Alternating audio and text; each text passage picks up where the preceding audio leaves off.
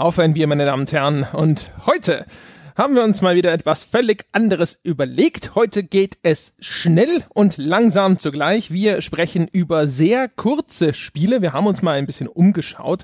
Was gibt's denn so an Spielen, die so 15, 30 Minuten maximal dauern. Ich glaube, fast alle, die wir uns ausgesucht haben, sind deutlich kürzer abzuhandeln. Ganz viele davon sind sogar Freeware. Es wird also spannend. Bevor wir darüber sprechen, was das für Spiele wirklich sind, erstmal meine beiden Mitpodcaster vorgestellt und begrüßt. Hallo Jochen. Hallo André, hallo Sebastian.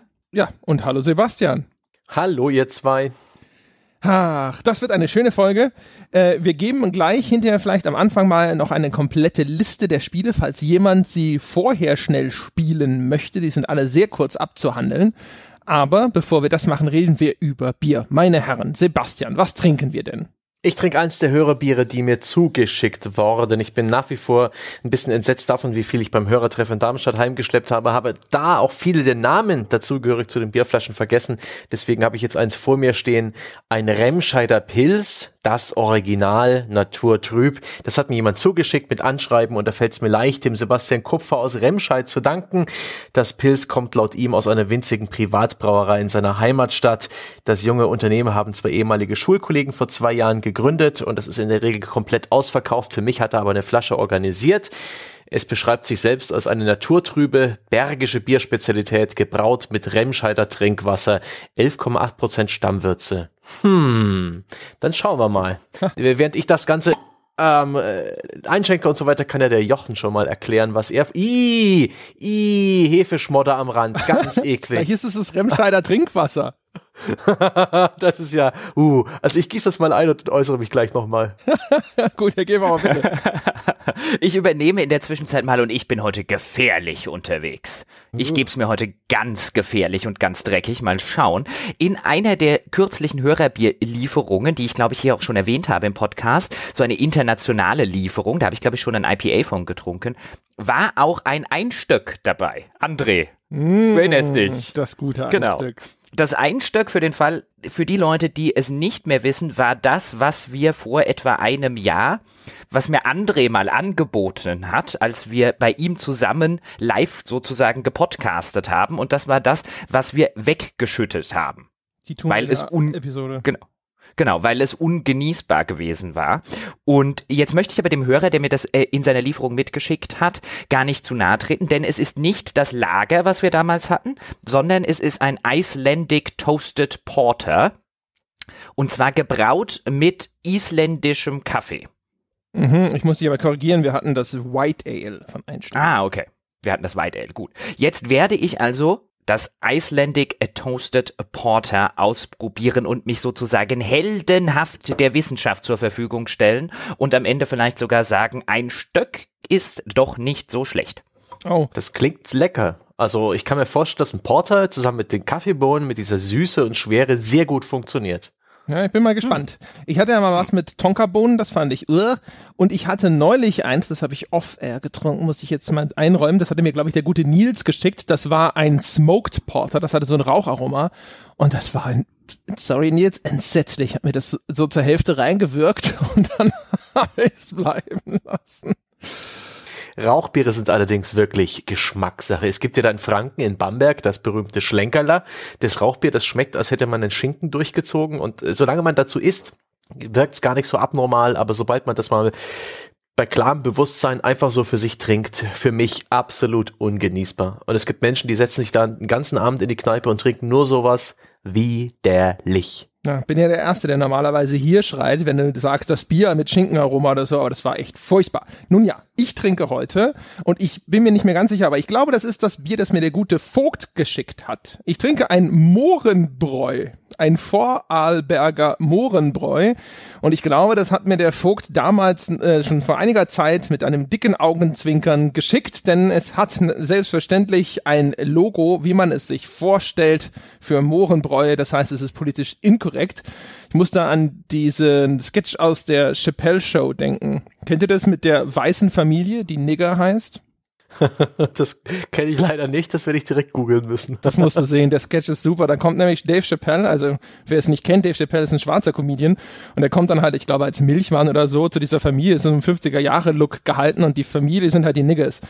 Und dann ist halt der, das ganze Ding ist halt so dieser Dialog. Dann reden sie halt auch über den Sohn von den äh, von der Familie und dann heißt es auch so, ah ja, he has those nigger lips. Und das kann man auch über das Logo von Mohrenbräu behaupten. Also das ist, äh, sage ich mal, auch so ein so ein Ding, das geht gerade noch nur noch durch wahrscheinlich, weil irgendjemand sagt, ja, das haben wir aber halt schon seit 1850 und die Tradition und so. Ich glaube, das würde heute nicht mehr als politisch korrekt durchgehen. Eieiei. Du, du meinst es sowas wie die Washington Redskins in der NFL, wo es ja auch in den USA sehr viele Diskussionen darüber gibt, ob die noch Washington Redskins heißen dürfen? Ja, wobei aber das, das Bild halt einfach mit diesen übertriebenen, ich sag's jetzt mal Negerlippen, ist halt äh, schon, also schon sehr gewagt, sage ich jetzt einfach mal so. Finde, es, es berührt mich schon fast ein bisschen unanständig. Ich mach's mal auf. Ich leite dann mal zu einem etwas unverfänglicheren Teil über. Das Einstöck Toasted Porter schmeckt übrigens ausgezeichnet. Das hat ein leichtes Karamellaroma, dann kommt dunkle Schokolade so ein bisschen raus und Kaffee. Das ist super. Das ist ein sehr leckeres Porter. Ich bin jetzt nicht der weltgrößte Porter-Fan auf diesem Planeten, aber so mal eins, wenn es tatsächlich gut ist, wenn es viele Aromen hat, trinke ich ganz gerne. Und da muss man hier ein Stück den Isländern sagen, Porter können sie. Na siehst du, ein Stück hier. Ne? Wahrscheinlich, wenn du jetzt nochmal das, das White Ale trinken würdest, so im zweiten Durchgang, da würdest du auch sagen, super. Mhm. Lieber kipp ich mir kochendes Wasser in den Schoß. Also das Mohrenbräu ist ein sehr mildes, leicht malziges Lager. Es schmeckt ganz süffig. Das kann man einigermaßen gut trinken, bedenken wegen Logogestaltung mal außen vor.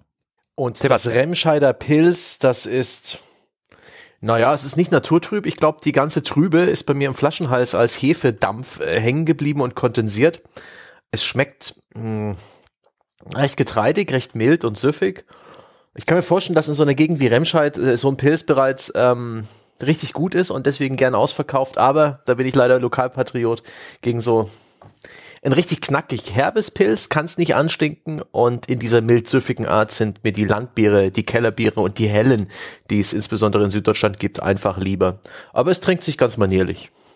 Ich muss ja an der Stelle übrigens noch kurz einfügen, ähm, einfach aus Lokalkolorit, dass ich mit Sebastian, bevor wir aufs Hörertreffen gegangen sind, in Darmstadt in der Ratskellerbrauerei kurz gewesen bin und dort schon ein Bier vorneweg getrunken haben, um äh, Darmstadt die Kulinarik, die Bierkulinarik, äh, Sebastian, die Bierkulinarik von Darmstadt näher zu bringen. Und das hat ihm, hat er zumindest behauptet, wahrscheinlich im Hinblick das auf die anstehende Gehaltserhöhung sehr gut Nein, nein, nein, nein, nein. Das, das war ein gutes Bier. Das war ein, eins dieser klassischen, äh, unfiltrierten, so ein bisschen Zwickel so ein, äh, solche Biere habe ich auch in Dresden ganz gern. Da gab es das Brauhaus Watzke getrunken und das war auch eiskalt, frisch, lecker.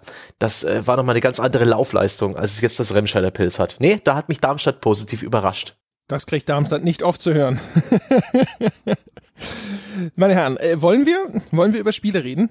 Wir sollten. Ja, ich wollte ja nur den Menschen vorher mal mitgeben. Also wer sagt, oh, wenn die Spiele so kurz sind, dann will ich die vielleicht alle vorher mal gespielt haben. Also die Spiele, die wir spielen werden, ist One Chance. Das ist ein Spiel, das spielt man im Browser. Den Link dazu findet man in den Show Notes. Dann spielen wir Moiret, ein kostenloses Spiel auf Steam.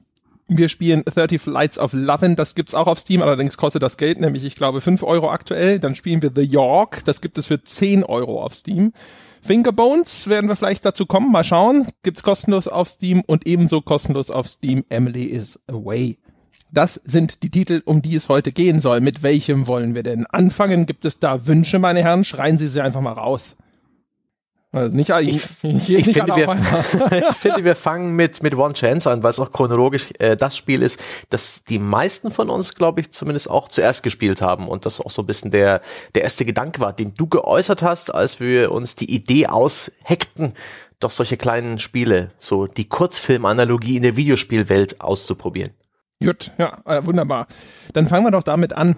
Also ich habe One Chance tatsächlich schon vor Jahren gespielt, als es rauskam. Ja, ich weiß nicht genau, in welchem Jahr das erschien. Es ist auf jeden Fall schon relativ alt. Es ist ein Flash-Spiel.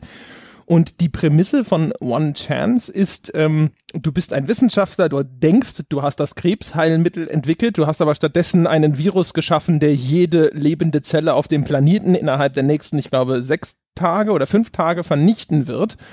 Und das ist dann im Grunde genommen, also es ist kein Point-and-Click-Adventure, du steuerst die Spielfigur aktiv, aber du hast dann halt wenige Interaktionspunkte, du kannst nach links und rechts laufen und triffst dann Entscheidungen, was du an diesen letzten Tagen der Welt machen möchtest. Du kannst dich im Großen, also in zwei großen Kategorien quasi entscheiden, nämlich einmal möchtest du weiter versuchen, an einem Heilmittel zu arbeiten, entgegen jeder Hoffnung, oder sagst du, ah, gut, alles vorbei. Ich kümmere mich um meine Familie und verbringe meine letzten Tage auf Erden mit den Menschen, die mir etwas bedeuten.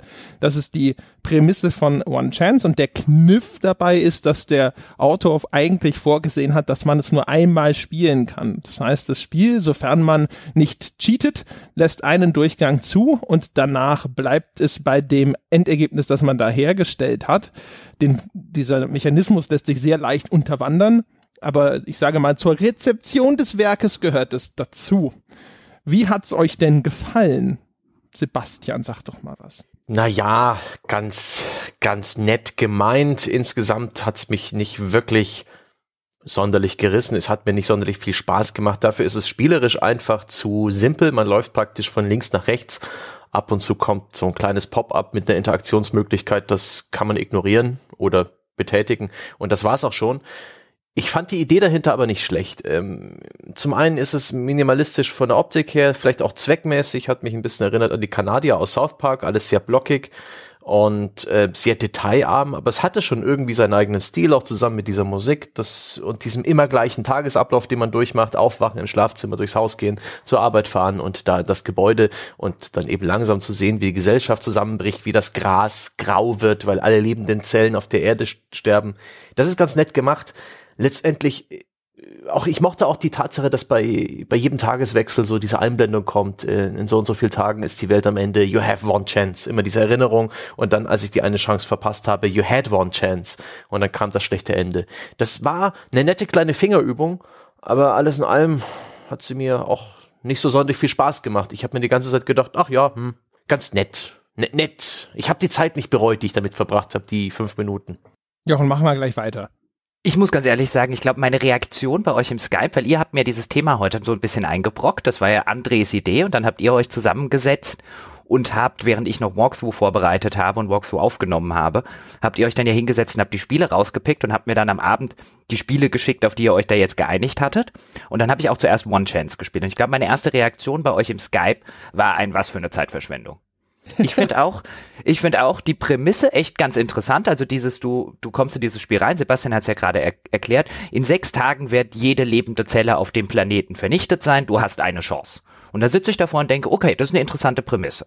Und dann ging es so ein bisschen in die Richtung, die du vorher gesagt hast. Du hast ja die Wahl, gehst du jeden Tag brav zur Arbeit und versuchst ein Heilmittel zu finden oder verbringst du Zeit mit den Menschen, die dir wichtig sind. Das Problem dieses Spiels ist, keiner dieser Menschen war mir wichtig das Spiel, dadurch, dass es halt ein extrem kurzes Spiel ist und ein sehr experimentelles Spiel, was ja im ersten Schritt gar nicht schlimm ist, ist es halt so, du hast ja eine Tochter und du hast eine Frau und die sind mir halt völlig egal. Mit denen, warum soll ich mit denen Zeit verbringen? Das Spiel hat sich ja nie die Mühe gemacht, diese Figuren in irgendeiner Form zu etablieren. Und ja, mir ist klar, das Spiel will das in der Hinsicht gar nicht. Das ist halt so eine Art One-Trick-Pony. Das will halt diesen einen Kniff inszenieren.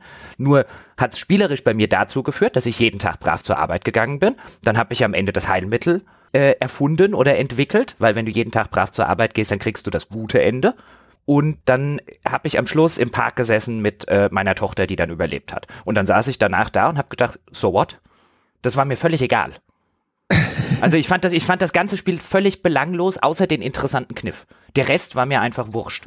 Ich bin da, ich bin da nicht rausgegangen mit irgendeinem emotionalen Gefühl, weil ich ja keine Verbindung zu den Figuren habe oder zu der Welt habe. Ich bin auch nicht rausgegangen mit irgendwie dem guten Gefühl, ich habe das Spiel jetzt geschafft. Ich bin rausgegangen mit einem, okay, ich bin jeden Tag zur Arbeit gegangen, habe Heilmittel gefunden, fertig. Das ist doch mal eine Message hier. Immer brav zur Arbeit gehen und dann kriegst du das in Anführungsstriche gute Ende. Wie gut das ist, darüber wird noch vielleicht zu reden sein. Vielleicht mal ganz kurz, warum mir das Ding gefällt. Äh, ich will euch gar nicht widersprechen. Das ist jetzt nicht ein Spiel, wo ich sage, mein Gott, was für eine äh, emotional tiefgründige Erfahrung. Ich, das, was für, glaube ich, viele dieser Spiele, über die wir heute sprechen, gelten wird, gilt zumindest für mich hier insbesondere, dass ich das halt auf einem konzeptionellen Level in vielerlei Hinsicht interessant finde. Insbesondere als ein Beispiel dafür, wie man mit wirklich sehr, sehr minimalistischen Mitteln, mit sehr primitiven Mitteln durchaus, finde ich, ganz interessante Sachen zustande bringen kann. So ein bisschen wie, wie so Lehrbuchbeispiele, die extrem simplifiziert sind und dafür aber bestimmte Dinge nachvollziehbarer machen. Genauso funktionieren für mich solche Spiele, wo ich dann Dinge sehe, die sind vielleicht jetzt nicht extrem gut umgesetzt oder die haben nicht den vollen Effekt, den sie hätten, wenn sie richtig, richtig gut in einem auch vielleicht besser produzierten Spiel enthalten wären. Aber sie stechen halt viel deutlicher hervor, weil es nicht noch links und rechts 25 andere Dinge, die einen ablenken können. Also, und da gab es eine ganze Reihe Sachen, die ich ganz cool fand bei One Chance und wo ich es immer interessant fand, drüber nachzudenken, was wäre denn, wenn die in einem anderen, größeren und in Anführungsstrichen professionelleren Spielkontext umgesetzt würden. Also zum einen natürlich so dieser Kernkniff, ähm, was wäre, was natürlich nie passieren wird, aber wenn es einen, einen AAA-Entwickler gäbe, der die Eier in der Hose hätte, zu sagen, das kannst du genau einmal spielen und dann nie wieder. Und dann steht deine Entscheidung sozusagen. Ähm, aber auch halt so viele kleine Sachen. Zum Beispiel, es gibt ja immer dieses, äh, du fährst immer zur Arbeit und dabei fährst du eben aktiv, indem du, naja, die Taste nach rechts halt drückst. Und dieser, dieser Bildschirm, ich fahre zur Arbeit, ja, du gehst aus dem Haus raus, du steigst in das Auto ein und dann kommt dieser eine Bildschirm und dann steuerst du halt das Auto einfach nur von links nach rechts. Aber erstens fand ich das immer ganz interessant, weil es eine interaktive Übergangsszene ist und so Transitions, die sind normalerweise ja auch Cutscenes in Spielen und vor allem, weil weil sie eine zentrale Erzählsequenz ist, weil das ist so die Außenwelt. Das ist eine Bildschirm, ja, und vielleicht noch die Szene vor dem Haus, das ist so immer die Außenwelt und dann siehst du da am Anfang, dann, demonstrieren noch Leute und es werden immer weniger auf den Straßen, am Schluss sind die Straßen menschenleer. Ach ja, übrigens, falls Sie es nicht gemerkt haben, meine Damen und Herren, wir spoilern diese Spiele alle von vorne bis hinten, also wenn Sie sie noch ausprobieren wollten, sollten Sie das, sollten Sie das erledigen. Ähm, das fand ich zum Beispiel immer sehr schön. Fand auch immer sehr schön, dass es äh, zu einem gewissen Grad so einen ja, so ein gewisses Attention to Detail hat, ja. Wenn du das erste Mal zurückkommst in die Firma, denken doch alle, du hast das Krebsheilmittel erfunden und dann hängt da so ein großes Banner, wo dann, keine Ahnung, Congratulations oder sowas draufsteht. Und wenn du dann das nächste Mal auf die Arbeit kommst, dann ist das Banner weg und dann ist da noch so eine, so eine helle Stelle, als hätte das da tausend Jahre lang gehangen, was ein bisschen unlogisch ist, zugegebenermaßen, aber es ist halt schon so ein bisschen nett, wie ähm, das Spiel diese, die Umgebung benutzt um diesen Verfall der Zivilisation mit seinen primitiven Mitteln darzustellen und vor allem aber auch Zeitabläufe. Ich finde eigentlich auch, das Spiel, dafür, dass es so mega kurz ist und so simpel ist, kann es echt so dieses Verstreichen von Zeit durch diese ganz wenigen Veränderungen in den immer gleichen Umgebungen schön darstellen. Könnt ihr irgendwie nachvollziehen, worauf ich raus will? Ja, schon. Diese Loops sozusagen, praktisch wie Groundhog Day, bloß eben nicht mit immer demselben Tag, sondern demselben, derselben Routine in einer sich verändernden Welt. Übrigens, bei der Szene mit dem Auto habe ich viel zu lange, ich will gar nicht wissen, wie, wie lange, auf diesem Bildschirm gestarrt und gewartet, dass was passiert und irgendwann bemerkt, dass ich das Auto steuern kann mit den Pfeiltasten. Das war mir nicht ganz klar.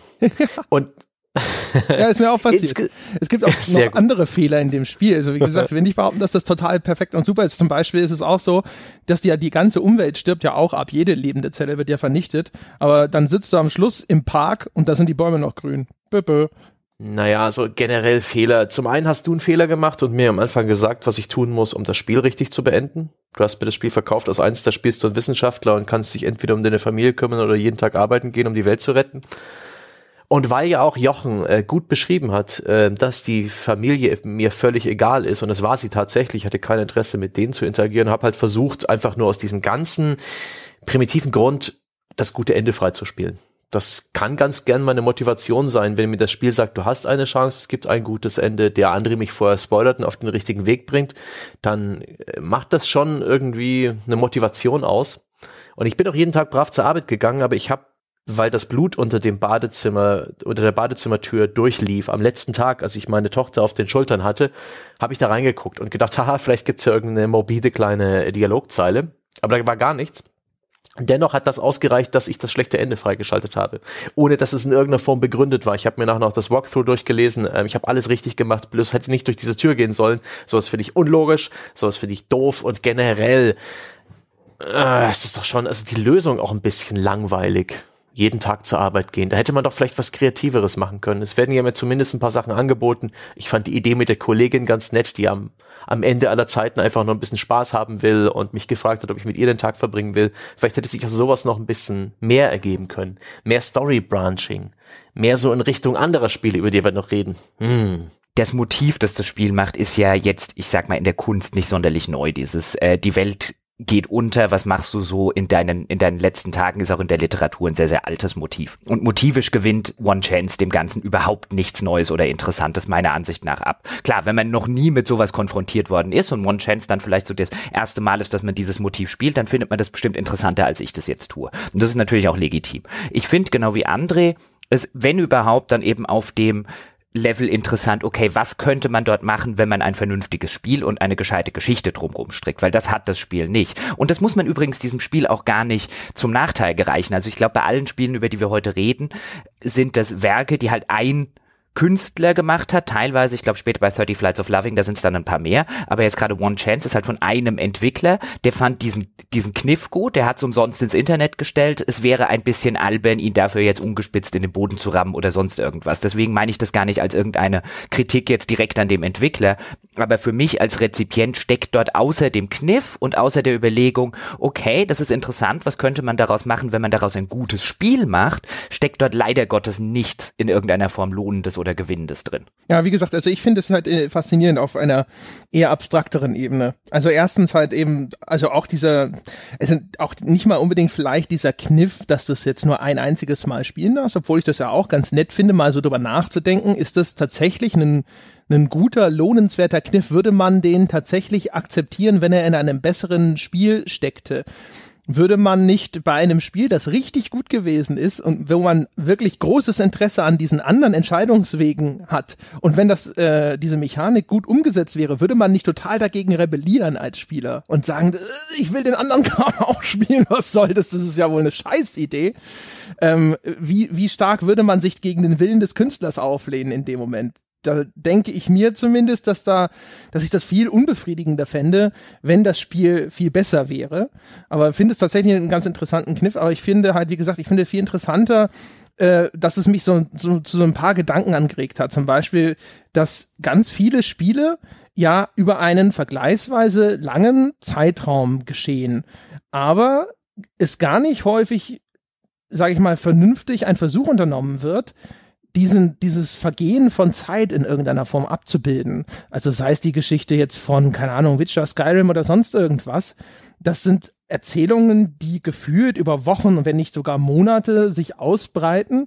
Aber du hast selten, finde ich, so klar dargestellt eben, dass hier tatsächlich sich viel verändert hat. Wobei es ein bisschen unfair. Ich glaube, bei Witcher ändert sich teilweise hinterher ein bisschen was, weil dann so dieses Land so ein bisschen im Ausnahmezustand ist. Aber das sind Sachen, die in Spielen, finde ich, noch viel mehr Anwendung finden könnten. So ein Gefühl dafür, dass die Welt sich eben weiterdreht und dass sich die Dinge verändern und auch die Umgebung verändert und dass nicht nur eine Person steht jetzt an einer anderen Stelle oder eine Person sagt, ja, spricht über Dinge, die jetzt irgendwann mal passiert sind und die wird mitgeteilt, es sind eben jetzt drei Monate später, sondern tatsächlich irgendwo ein für dich einfach auch visuell nachvollziehbarer Ablauf von Zeit.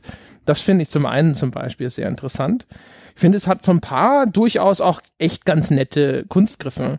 Das Ende, das Jochen beschrieben hat, ist zum Beispiel so eins. Also da ist es ja so, wenn du das Heilmittel findest, dann rennt er mit dem Heilmittel zu der Tochter, die liegt da so, sitzt da so zusammengesackt in dem Lobby von deiner Arbeitsstätte und dann sitzt sie neben dir im Park. Da kann man jetzt sagen, du hast die Tochter gerettet. Das lässt aber auch die Interpretation zu, er sitzt da mit seinem toten Kind im Park weil die Grafik hat sich nicht verändert von der Tochter. Die liegt da, sitzt genauso zusammengesackt neben dir im Park, wie, äh, wie sie vorher in dieser Eingangshalle gesessen hat. Und das andere, was ich nett finde an dem Spiel ist, äh, wenn es endet, hört es nicht einfach auf, sondern nur die Interaktion wird abgeschaltet. Also das Spiel endet nicht, sozusagen die Welt dreht sich weiter, nur das Leben ist erloschen und damit auch die ganze Interaktion mit dem Spiel ist rum. Und du siehst dann einfach nur deine Figur dann eben, keine Ahnung, je nachdem, wie sie gestorben ist, eben tot im Park, also, oder auch lebendig kann sie auch sein, aber wenn sie, wenn sie stirbt, eben tot im Park sitzen oder Vergleichbares, je nachdem, welches Ende herbeigeführt wurde. Das sind so Sachen, wo ich immer so ein bisschen dachte, so, ach, Das finde ich nett. Das lässt mich nachdenken darüber, was in, wie man das in anderen Spielen machen könnte oder was andere Spiele vielleicht bislang ein bisschen versäumt haben zu machen. Das geht schon klar. Als Inspiration, als Ideenquelle, als netter Gedanke, insbesondere was du beschrieben hast, äh, den, das Vergehen von Zeit, da stimme ich dir absolut zu. Diesbezüglich war das keine Zeitverschwendung für mich, dieses Spiel gespielt zu haben, anders als es einer unserer böseren Kollegen behauptet. Jetzt bin ich schon wieder der böse Grinch oder so. Aber lass uns doch mal vielleicht wenigstens, ich hatte ja gehofft, dass ihr von alleine vielleicht zumindest auf diese intellektuelle Debatte so ein bisschen einsteigt. Äh, Jochen, ein Spiel, das sagt, du kannst mich genau einmal spielen und dann nie wieder, ich glaube, da gab es auch schon andere, ist das für dich eine Aussicht, wo du sagst, oh, wie interessant, wenn es jetzt ein richtiges, in Anführungsstrichen, ein richtiges Spiel wäre? Oder sagst du, keine Ahnung, das, das, da fühle ich mich schon wieder als Spieler unnötig eingeschränkt? kann mir nicht vorstellen, dass ein Hersteller damit durchkäme, dieses Spiel zu machen. Ich glaube, da gäbe es einen ziemlichen Aufschrei. Aber wenn er damit durchkäme und wenn er den Mumm hätte, das zu machen, also ein AAA-Entwickler wird das garantiert nicht tun, dann fände ich das eine sehr legitime Herangehensweise. Doch, klar, warum soll ein Spiel das nicht dürfen? Ich fände sogar super, wenn ein Spiel sich das trauen würde. Ein Spiel, das Geld kostet, sich trauen würde zu sagen, du darfst mich nur ein einziges Mal spielen, mehr lasse ich dich nicht. Wenn es ein gutes Spiel ist und wenn dieser, wenn dieser Kniff harmoniert mit dem restlichen Spiel, finde ich das genau die Sorte Spiel, die ich gerne spielen wollen würde. Das finde ich, ich interessant. Ich sehe da das bessere Spiel, das Peter Molyneux hätte machen sollen, damals mit 20 Cans, anstatt dieses Würfels, auf dem auch alle rumgeklickt haben weil das hat so einen Phänomencharakter, die Spielidee, so ein, so ein Happening-Charakter, wie es dieser Würfel war. Ich weiß gar nicht mehr, wie der hieß. Wisst ihr das noch? Curiosity. Curiosity. Man, die kollektiv hat man auf einem Würfel rumgetippt und ein einziger, nur einer konnte am Schluss äh, den letzten Stein zerschlagen und ihm wurde irgendetwas sehr Tolles versprochen, was sich da am Ende als ziemliche Luftnummer entpuppt hat. Ähm, aber Peter Molyneux hätte genauso ein Spiel veröffentlichen können, das vielleicht 10 Cent kostet oder sowas und jeder darf es nur einmal spielen und äh, der, der es am weitesten schafft, der äh, erreicht auch irgendwas ganz Tolles. Und insbesondere auf Mobile würde ich dieses Spiel wirklich viral gehen sehen, weil heutzutage hat jeder ein Handy. Ich bin auch der Meinung, dass man mit diesem iOS und App Store und der Geräte-ID einigermaßen eine Möglichkeit hätte, das auch durchzusetzen von technischer Art und das finde ich wirklich witzig, weil das wäre ein Gesprächsthema. Man könnte sich vergleichen mit anderen, man könnte bevor man spielt, äh, bereits sich informieren äh, über Videos oder Erfahrungen anderer Spieler, um selbst weit zu kommen. Ist, es würde dem Spiel, dem einen Durchgang, den man spielt, Bedeutung zumessen. Mehr als bei, als, als diese Beliebigkeit, die man bei jedem anderen Spiel empfindet in den ersten Minuten, wo eigentlich alles egal ist. Ich finde die Idee echt nett. Glaubst du, die meisten Leute würden das dann genauso machen? Also wie viele Leute würden sich darauf einlassen oder wie viele Leute würden sagen, okay, dann schaue ich aber vor jeder Entscheidung auf YouTube nach, was die möglichen Ausgänge sind und entscheide mich dementsprechend. Was war ja eigentlich auch idiotisch wäre, weil man würde sich jedes Mal spoilern. Also mich, mich würde echt interessieren, wie würde die Welt mit diesem Spiel umgehen? Würden die Leute tatsächlich da draußen sitzen und sagen, oh cool, oder sitzen sie da und sagen, was für eine Kackidee?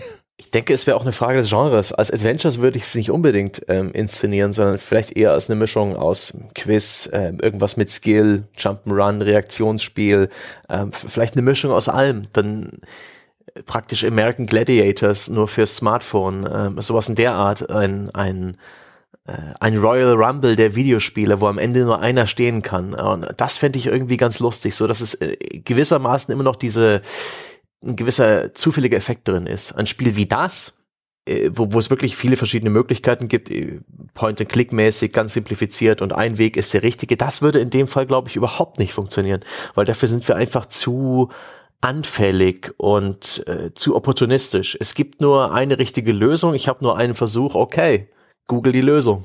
Ähm, und das ist das Problem. Was ich, was ja. ich an der Stelle übrigens interessant fände, ich glaube, wenn du so eine, so eine Sorte, ich nehme jetzt mal das One Chance und nehme mal an, du machst das One Chance jetzt mit ein bisschen aufwendigerer Grafik, mit ein bisschen mehr Figur, Charakterzeichnung, mit ein bisschen mehr Story, diese Sorte Spiel. Nur halt auch in umfangreicher und es kostet fünf Euro oder zehn Euro bei Steam. Ich glaube, darauf würden sich die Leute einlassen. Das glaube ich sehr interessante, aber das Spiel fände ich auch nicht, ich finde es interessanter als das aktuelle One Chance, also dieses ganz minimalistische, das eigentlich nur aus dem Trick besteht, wäre interessanter als das, aber selbst das wäre am Ende ein One-Trick-Pony. Viel interessanter fände ich, was aber nie passieren wird, aber wenn wir schon rumspinnen und auf einer akademischen Ebene diskutieren, dann will ich jetzt nochmal äh, ein Level höher gehen sozusagen. Man stelle sich mal ein klassisches, modernes Open-World-Rollenspiel vor. Man stellt sich einen Fallout vor, man stellt sich einen Witcher vor, man stellt sich eine Dragon Age Inquisition vor, das du nur einmal spielen darfst in einem Iron Man-Modus. Alles, was du entscheidest, alles, was du machst, ist endgültig. Das fände ich interessant. It's never gonna happen, aber das wäre interessant. Auch wenn du, Stimme ich dir zu. wenn du stirbst, bist du dann tot? Würdest du das auch machen? Ja. Ja, sozusagen ein Iron Man Ein-Durchgang-Modus, wenn du stirbst, bist du tot. Ich meine, wie gesagt, es wird nicht passieren, aber das wäre, glaube ich, eine Spielerfahrung für die Leute, für die ganz wenigen, die sich das Spiel dann tatsächlich kaufen würden, wäre das eine Spielerfahrung, die hätten sie sonst nie mehr. Ich glaube, da würdest du wirklich mit schweißnassen Händen vor deinem Computer sitzen. Das wäre angsteinflößender und furchteinflößender als jedes Horrorspiel. Das erinnert mich wieder an das, das habe ich glaube ich schon mal irgendwann im Podcast erzählt. Es gab mal vor einer Zeit so eine Bewegung, wo die Leute sowas quasi einfach nur freiwillig gemacht haben. Also man hat Spiele gespielt unter der Prämisse, ich habe genau ein Leben und wenn ich tot bin, muss ich aufhören zu spielen. Und da gibt's, äh, ich weiß nicht, ob das heute noch im Netz auffindbar ist, ich gehe davon aus, gab es so ein Tagebuch von jemandem, der hat Far Cry 2 so gespielt. Und es klang auf einmal nach einem so faszinierenden Spiel, dass ich damals auf einmal wieder Lust bekommen habe, Far Cry 2 zu spielen. Und äh, mir halt auch selber diese äh, diese Beschränkung aufzuerlegen. Und dann habe ich angefangen, Far Cry 2 zu spielen und hatte schon wieder keinen Bock mehr. Und das grundlegende Problem bei Far Cry 2 immer gewesen ist, dass ich nach so Es- kurzer Zeit keine Lust mehr hatte. Es ist ja auch ein, es ist ja auch ein erheblicher qualitativer Unterschied, ob du auf diesem Hochseil tanzt und unten drunter noch ein Auffangnetz hast und selbst wenn es nur ein psychologisches Auffangnetz ist, wo du halt jederzeit sagen kannst, oh, jetzt bin ich doch doof gestorben, ich lade trotzdem nochmal neu. Oder überhaupt nur die Gewissheit zu haben, du könntest, wenn was passiert. Oder ob der Entwickler sagt, da ist kein Netz. Wenn du dort runterfällst, bist du tot. Natürlich ist es ein Unterschied und natürlich wissen wir, wenn die Leute die Möglichkeit haben zu cheaten, ganz häufig tun sie das dann. Also das sieht man an allen Ecken und Enden. Deswegen, äh, also der Spieler sieht ja auch so eine Einschränkung immer nur als Herausforderung an, sie zu überwinden. Genauso wie er versucht auch immer so die Spielsysteme irgendwo zu exploiten. Ähm, aber das ist tatsächlich so ein Ding. Ich hatte das Gefühl, dass die Leute, die sich dann eisern daran gehalten haben, durchaus echt viel gewonnen haben. Also ich stelle mir halt schon vor, wenn man, wenn man Spiele so angeht, dass das durchaus eine sehr interessante Erfahrung sein kann. Dass man halt sagt, so, okay, also noch, noch mehr, wenn man es vielleicht noch gar nicht wirklich, noch nie wirklich gespielt hat, sondern du sagst, ich kaufe jetzt dieses Spiel und ich sage, ich habe genau ein Leben und jetzt spiele ich das so. Ja, und dann darfst du halt natürlich nicht Gone Home kaufen, aber ansonsten, das stelle ich mir schon ganz interessant vor. Ja, aber ich stelle es mir halt echt interessanter vor, sorry, wenn ich dich nochmal unterbreche, wenn der Entwickler sein Spiel darauf designt. Weil dann, du redest halt, äh, das Spiel ist ja nicht designt auf diese Erfahrung. Und natürlich den Leuten, denen das Spaß macht, denen sei diese Erfahrung gegönnt und belassen. Aber du hast ein unterschiedliches Spiel. Es gab ja diese, diese Bewegung auch durchaus mal unter Game Designern, gerade bei Rollenspielen in den 90er Jahren. Ich weiß nicht, ob ich schon mal erzählt habe, bei, bei Daggerfall, also dem zweiten Elder Scrolls Teil, gibt es ein großes Vorwort der Entwickler im Handbuch. Das war noch zu der Zeit, wo man Handbücher hatte und sie auch las als Spieler, damit man wusste, wie sich das doofe Ding spielt. Ein großes Vorwort, in dem drin stand, man solle bitte nicht abspeichern oder so selten abspeichern, wie es geht. Und mit seinem Scheitern leben. Und das war insbesondere in der damaligen Rollenspielzeit war das halt vollkommen unerhört sozusagen. Da hat der Rollenspieler vor jedem Dialog abgespeichert. Nicht, dass er sich für irgendwie was Falsches entscheidet. Und die haben so ein bisschen bei Daggerfall versucht, das Spiel auch drumrum zu entwickeln und die Möglichkeit des Scheiterns einzubauen. Das ging natürlich in die Hose. Ich habe natürlich bei Daggerfall trotzdem vor jedem Dialog abgespeichert, weil sie es auch nicht wirklich perfekt umgesetzt haben. Aber da hast du auch schon gesehen, dass so ein bisschen dieser Versuch entstand, diesem Safe-Scumming, das ja viele Spiele gerne mal haben, so ein bisschen zu entgehen. Und das haben die Spieleentwickler weitestgehend eingestellt. Und jetzt, das merkst du vielen Spielen auch an, gerade im, beim, im modernen Rollenspielbereich, die sind auch darauf designt, dass du abspeicherst, dass du Dinge nochmal spielen kannst, wenn du mit dem Ausgang unzufrieden bist und, und, und, und, und. Ja, logisch. Also wie gesagt, also so, gerade wenn wir natürlich über, über sowas wie AAA-Spiele reden oder alles, was ein größeres Produktionsbudget hat, dann äh, wissen wir ja natürlich, dass das äh, einfach Konsequenzen nach sich zieht und äh, insbesondere, dass die zugänglich sein müssen. In solchen Bereichen ist nicht mit sowas zu rechnen. Aber ja, wie gesagt, also mich würde das faszinieren. Also ich gebe dir recht, ähm, natürlich wäre, ist es was ganz anderes, wenn das vom System her schon vorgegeben ist. Insbesondere, weil man dann natürlich auch so die kulturelle Reaktion auf dieses Werk ringsum mitverfolgen kann. Das wäre ja auch mindestens genauso interessant, wie tatsächlich diese Spielerfahrung zu machen. Ich sag nur theoretisch, äh, wenn man dazu die nötige Willenskraft aufwendet, dann ist es ja auch heute schon möglich. Du musst halt diese Situation dann selber herstellen. Ja, es ist zu einem gewissen Grad was anderes, aber wenn du sozusagen Vertrauen darin hast, dass du selbst eisern bleibst, glaube ich, ist der Unterschied gar nicht mehr so groß. Übrigens Gott. sieht man an dieser, Entschuldigung, Sebastian, eine, ja. einen Aspekt noch. Ich finde, man sieht an dieser Diskussion, die wir führen, gerade ganz wunderbar, wie irrelevant teilweise die Qualität von Spielen ist. Weil jetzt hatten wir bei, am Anfang, als wir über One Chance geredet haben, dann äh, äh, war ich ja der böse Grinch, der das Spiel nicht sonderlich gut fand und bis jetzt auch nicht sonderlich gut findet. Aber es ist vollkommen irrelevant. Der Kniff ist interessant und wenn der zu solchen Überlegungen und zu solchen Diskussionen führt, hat das Spiel eine Daseinsberechtigung. Auch wenn ich das eigentliche Spielen als Zeitverschwendung empfand. Das eine existiert völlig unabhängig vom anderen. Sehr schön. Und das ist ja auch ein, äh, ein tolles Sprungbrett zum nächsten Spiel. Und das ist auch irgendwie der ganze, ich denke mal, die Essenz dessen, was wir aus der ganzen Sache rausziehen. Aber ich möchte auch nochmal zum Schluss sagen, der kulturelle Impact. Ich fantasiere gerade so vor mich hin. Ich genieße es ja auch sehr, ähm, online den Release von Spielen oder von Konsolen so zu beobachten in Communities, in Foren, äh, wenn man, und ich liebe es auch große Spiele gleichzeitig zum Release mit anderen zu spielen. Es gibt diesen magischen Moment, der hält meistens nur ein paar Tage an, wo noch niemand was weiß über das Spiel, wo es noch nicht komplett entschlüsselt ist und aufgedröselt, aufbearbeitet, in FAQs und in, in, in Komplettierungslisten äh, unterteilt. Und ich liebe diesen Moment, dieses gemeinsame Erforschen, dieses Begreifen oder Ergründen eines Spiels. Und ich glaube, das wäre bei so einem Spiel halt ein völlig anderes Kaliber. Äh, insbesondere wenn es so komplex wie ein Skyrim wäre. Und, und ich, man stelle sich vor, äh, allein die Streamer, die zu verfolgen ähm, äh, auf ihren äh, Permadeath-Runs, die würden ich denke, ein deutlich besseres Programm machen, ein deutlich äh, begeisterteres Publikum haben. Ich, ich, ich wünsche mir das ist wirklich, dass es ein AAA-Spiel mit, mit gezwungenem Permadeath und Ironman-Modus gibt. Toll. Aber wir müssen langsam weitermachen, denn wenn wir in dem Pace äh, alle sechs Spiele besprechen, dauert dieser Podcast drei Stunden. Jetzt ist der André vom Stuhl gefallen. Ja, also ich würde vorschlagen, wir sprechen jetzt über The York.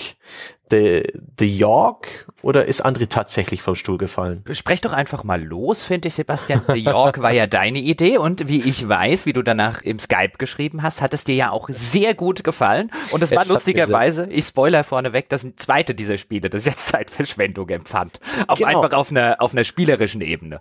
Genau, das ist so ein bisschen, es schlägt in die Kerbe von äh, One Chance in dem Sinne, dass da irgendein Böses lauert, auf das man sich vorbereiten kann, das man abwehren kann. Bloß im Fall von The York ist dieses Böse das titelgebende The York und ähm, was genau es ist, weiß man nicht. Man kriegt jeden Tag so eine Texttafel, dass der York näher kommt und dass das Königreich bald untergehen wird. Man sieht dann ein simplifiziertes, äh, gemaltes Königreich und kann dann Multiple-Choice-mäßig die Geschicke von bis zu vier Personen bestimmen. Das ist auch so gedacht als eine Art Partyspiel, dass jeder sich eine aussucht, eine Person oder zwei und ähm, selbstbestimmt in den Multiple-Choice-Dialogen, was diese Person tut. Man hat an jedem Tag dann die Möglichkeit, jedem dieser Helden einen Ort zuzuweisen. Das können die Slums sein, das kann der Palast sein, der Wald, der Garten, und viele andere Orte. Und überall da erlebt man da so eine, so eine random Multiple-Choice-Quest. Zum einen kann man sich entscheiden, was man da tut. Es gibt immer zwei Optionen. Im Wald kann man Holz hacken oder jagen. Im Garten kann man meditieren oder die Landschaft gestalten. Ähm, und dann entspinnt sich immer ein kleiner Story-Happen. Man gewinnt einige Punkte in verschiedenen Charakterwerten und dann gibt's immer noch irgendeine kleine Quest mit einem bisschen Storyfaden.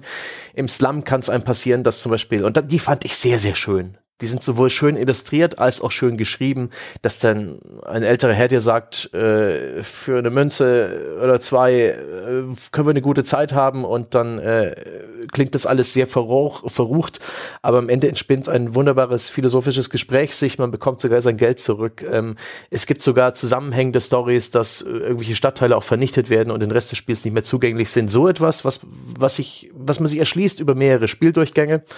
Und dann kommt dann auch noch dieses Übel, was die ganze Zeit angedroht wurde, nach eben, nachdem er diesen Rhythmus mehrmals wiederholt hat. Und dann erfährt man, nein, er hat mir erst noch die, die Chance zum Wiederaufbau und verteilt die einzelnen Charaktere auf neue Positionen, den Baumeister, den, äh, den Krankenpfleger, den Dorfbetrunkenen, wenn man das machen will, oder den, den Kneipenwirt.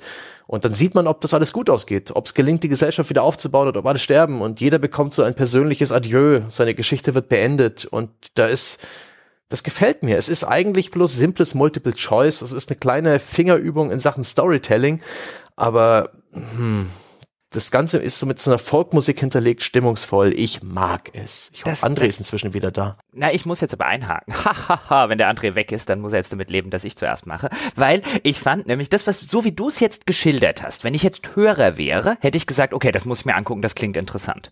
Das Problem ist, auch da wieder, zumindest mir ging es so, wie bei One Chance, die Prämisse klingt super das Spiel fand ich egal.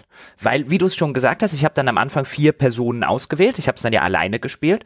Und dann schickst du die eine dorthin, die andere dahin und die nächste dorthin. Und dann entspinnt sich so ein kleiner Dialog wie du schon gesagt hast in den Sachen. Und je nachdem, für was du dich entscheidest, steigen dann deine Charakterwerte oder du kriegst Geld. Aber das ist überhaupt nicht, also das Spiel gibt dir selten die Möglichkeit, insbesondere im ersten Durchgang, dass du überhaupt weißt, was zur Hölle dort passiert, geschweige denn, was jede der Entscheidungen, die so ein bisschen dargestellt wird, wie so einem Abenteuerspielbuch, kann man sich das vorstellen, was am Ende dabei rauskommt.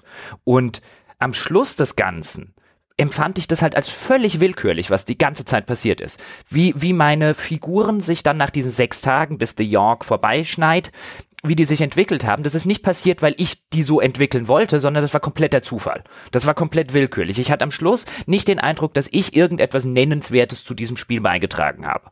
Jetzt kann man natürlich argumentieren, okay, wenn du es nochmal spielst und nochmal spielst und nochmal spielst und nochmal spielst und dich irgendwann so ein bisschen auskennst und weißt, was die einzelnen, was in den einzelnen Orten passiert, was die einzelnen Quests sind, wenn du das Spiel halt auswendig lernst, dann kannst du es vielleicht auch irgendwann so spielen, dass du den Eindruck hast, dass mein Input tatsächlich in irgendeiner Form relevant ist, aber ich hatte danach gar keine Lust, das nochmal zu spielen.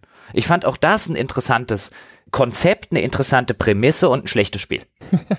Ja, das Spiel hat äh, sozusagen meine Wunschvorstellung wahrgemacht, dass ich sagen konnte, ich nenne es einfach The Yawn. da hatte ich schon vorher drüber Scherze gemacht und ich war sehr froh, dass es hinterher auch zutreffend war. Ich fand es auch ehrlich gesagt brachial langweilig, weil das, was in, was da passiert, ah, nichts davon war interessant. Also es gab wirklich so gut wie, nee, ich glaube, es gab gar nichts, was mich tatsächlich in irgendeiner Form mal hat innehalten lassen, wo ich gedacht habe, ach, was für eine nette kleine Geschichte hat das Spiel da erzählt. Das, was ich interessant finde, konzeptionell an The York, war die Idee, so ein Abenteuerspielbuch, das ist wirklich ein sehr guter Vergleich, das ist sehr nah dran, als Koop-Multiplayer sozusagen umzusetzen. Nicht, dass es das auch nur ansatzweise gut machen würde, aber die Idee, die fand ich tatsächlich ganz äh, faszinierend, zu sagen, hey, äh, man spielt jetzt halt zu viert und baut dann eben eine Geschichte mit diesen vier Charakteren zusammen. Und tatsächlich habe ich äh, in einem Durchgang von mehreren, die ich gemacht habe, eine Überkreuzung von Entscheidungen festgestellt. Und das war der einzige Moment tatsächlich, wo ich gedacht habe, so, oho, oho, Jetzt wird's interessant. Wenn du das, wenn du das mehr gemacht hättest, Spiel, dann hätte ich jetzt wahrscheinlich da gesessen und gedacht, so mein Gott, wie brillant. Weil dann war eine Entscheidung, die ein Charakter getroffen hat, die, äh, die trat dann auf einmal bei einem der anderen auf. Also da hatte ich mit einem Charakter äh, einen Kämpfer in der Arena verpfiffen und dann wurde der verbannt aus der Arena. Und dann hat ein anderer Charakter beim Holzhacken im Wald den gefunden, der hatte sich erhängt, weil er keinen Sinn mehr in seinem Leben sah. Und das, nicht, dass ich jetzt genau diese konkrete Geschichte besonders toll fand, aber das fand ich cool. Und wenn The York darauf tatsächlich hingearbeitet hätte, dass hier, wenn vier Spieler an ihren Geschichten bauen und das dann in irgendwo verwoben ist und aufeinander Einfluss nimmt, das hätte ich geil gefunden. Da hätte ich gesagt, super. Und auch das ist wieder so ein Ding, wo ich denke, so konzeptionell ist es eine Idee, die beflügelt sozusagen meine Fantasie. Aber insgesamt fand ich das auch, mein Gott. Und ausgerechnet war es das einzige Spiel, das in Anführungsstrichen richtig Geld gekostet hat, um mir zu hin. Wobei man. Ach komm. Ja, Sebastian. Jetzt will er doch nicht. Ich habe vergessen, das Mikrofon anzuschalten. Ich will noch mal eine Lanze brechen für das Spiel. Die der Weg ist ja das Ziel. Ich bin der Meinung, wir haben den Fehler gemacht, dass wir eben nicht mit ein paar Leuten zusammen und, und vielleicht leicht beduselt vorm PC-Fernseher saßen und das gemeinsam gespielt haben. Aber ich bin der Meinung, schon allein auf aufgrund der Inszenierung und aufgrund der Tatsache, dass man sich da wirklich Charaktere aussuchen kann, die auch sonst nicht benannt werden, die man, die man selber sein kann. Ähm, und aufgrund der nett geschriebenen Stories, die sich da entspinnen, kann man dann schon ein bisschen Spaß draus ziehen. Es gibt da immer dieses Element der doppeldeutigen Entscheidung oder der, des unerwarteten Ausgangs. Es gibt schon Skillchecks, die man kommen sieht. Wenn jetzt eine große Hand äh, eines Monsters auf dich zu äh, greift, während du irgendwie im Wald bist, dann, wenn du viel Finasse hast, kannst du versuchen, ihr auszuweichen. Wenn du viel Kraft hast, kannst du versuchen, sie zu schlagen. Das sind dann offensichtliche Entscheidungen und auch die, die Orte sind so, wenn man so ein bisschen drüber nachdenkt, auch schon ein bisschen äh, ein Hinweis darauf, was einem da abverlangt wird. Also im Krankenhaus hat man sehr viel auch mit, mit, mit Mind zu tun und, und mit Charm. Äh, Kneipe gibt's dann auch noch, aber das ist ja auch, worauf ich hinaus will, ich finde, die Geschichte, wie sie sich so entspinnt, ist charmant. Die ist schön inszeniert. Ich mag die, diese Wassermal-Illustrationen, das ist hübsch gemacht, erinnert mich irgendwie an alte Illustrationen, 70er, 80er Jahre mäßig in, in, in, in Kinderbüchern.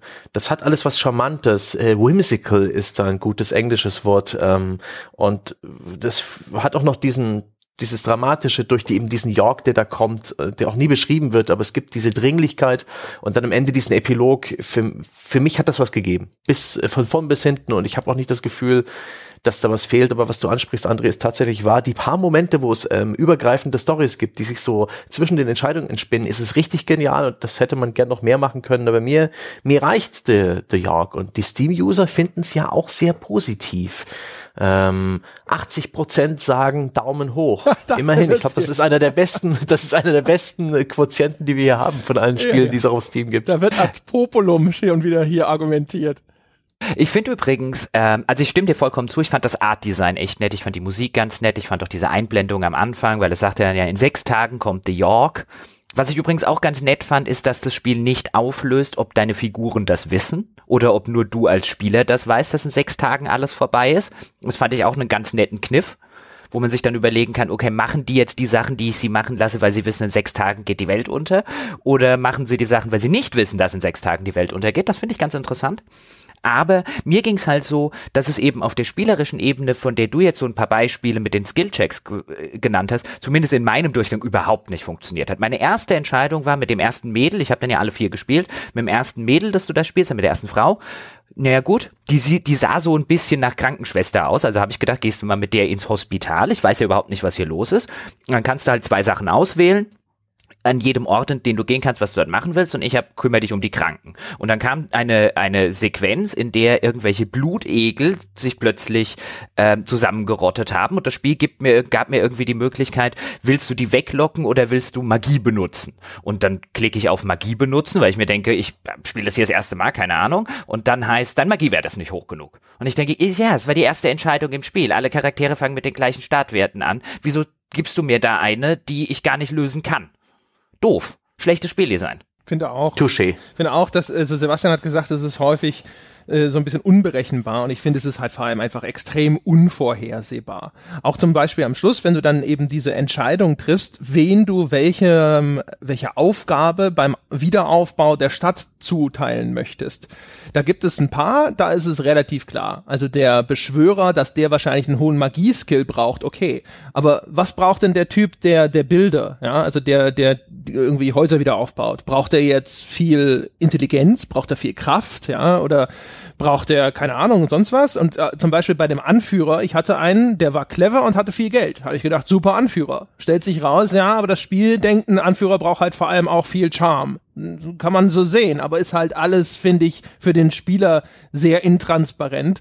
Und ähm, das ist halt auch so ein Spiel, wo ich nicht das Gefühl habe, dass das jetzt zig Durchgänge rechtfertigt. Auch daher, ist, auch unter der Perspektive ist der Preis schon relativ happig ähm, so dass man jetzt sagen könnte, so ja, ist ja okay, der, also ein Durchgang geht schnell und du spielst es eh 30 Mal und du lernst halt mit jedem Durchgang was dazu, sondern das ist ein Spiel, wo ich finde, das ist von seiner Struktur her eines, das sollte eigentlich von Anfang an sehr klar und sehr transparent sein, damit ich halt auch eine informierte Entscheidung treffe. Weil wenn ich eine Entscheidung treffe die, und die sich als falsch herausstellt, aber der Grund dafür, dass sie falsch ist, ist, dass ich unterinformiert wurde vom Spiel, dann habe ich halt nicht das Gefühl, oh, ich bin äh, ein dummer Spieler, ich habe das nicht richtig gemacht, sondern dann habe ich halt das Gefühl, das Spiel bescheißt mich oder ist halt einfach nur total, ja, keine Ahnung, ja, eben unberechenbar.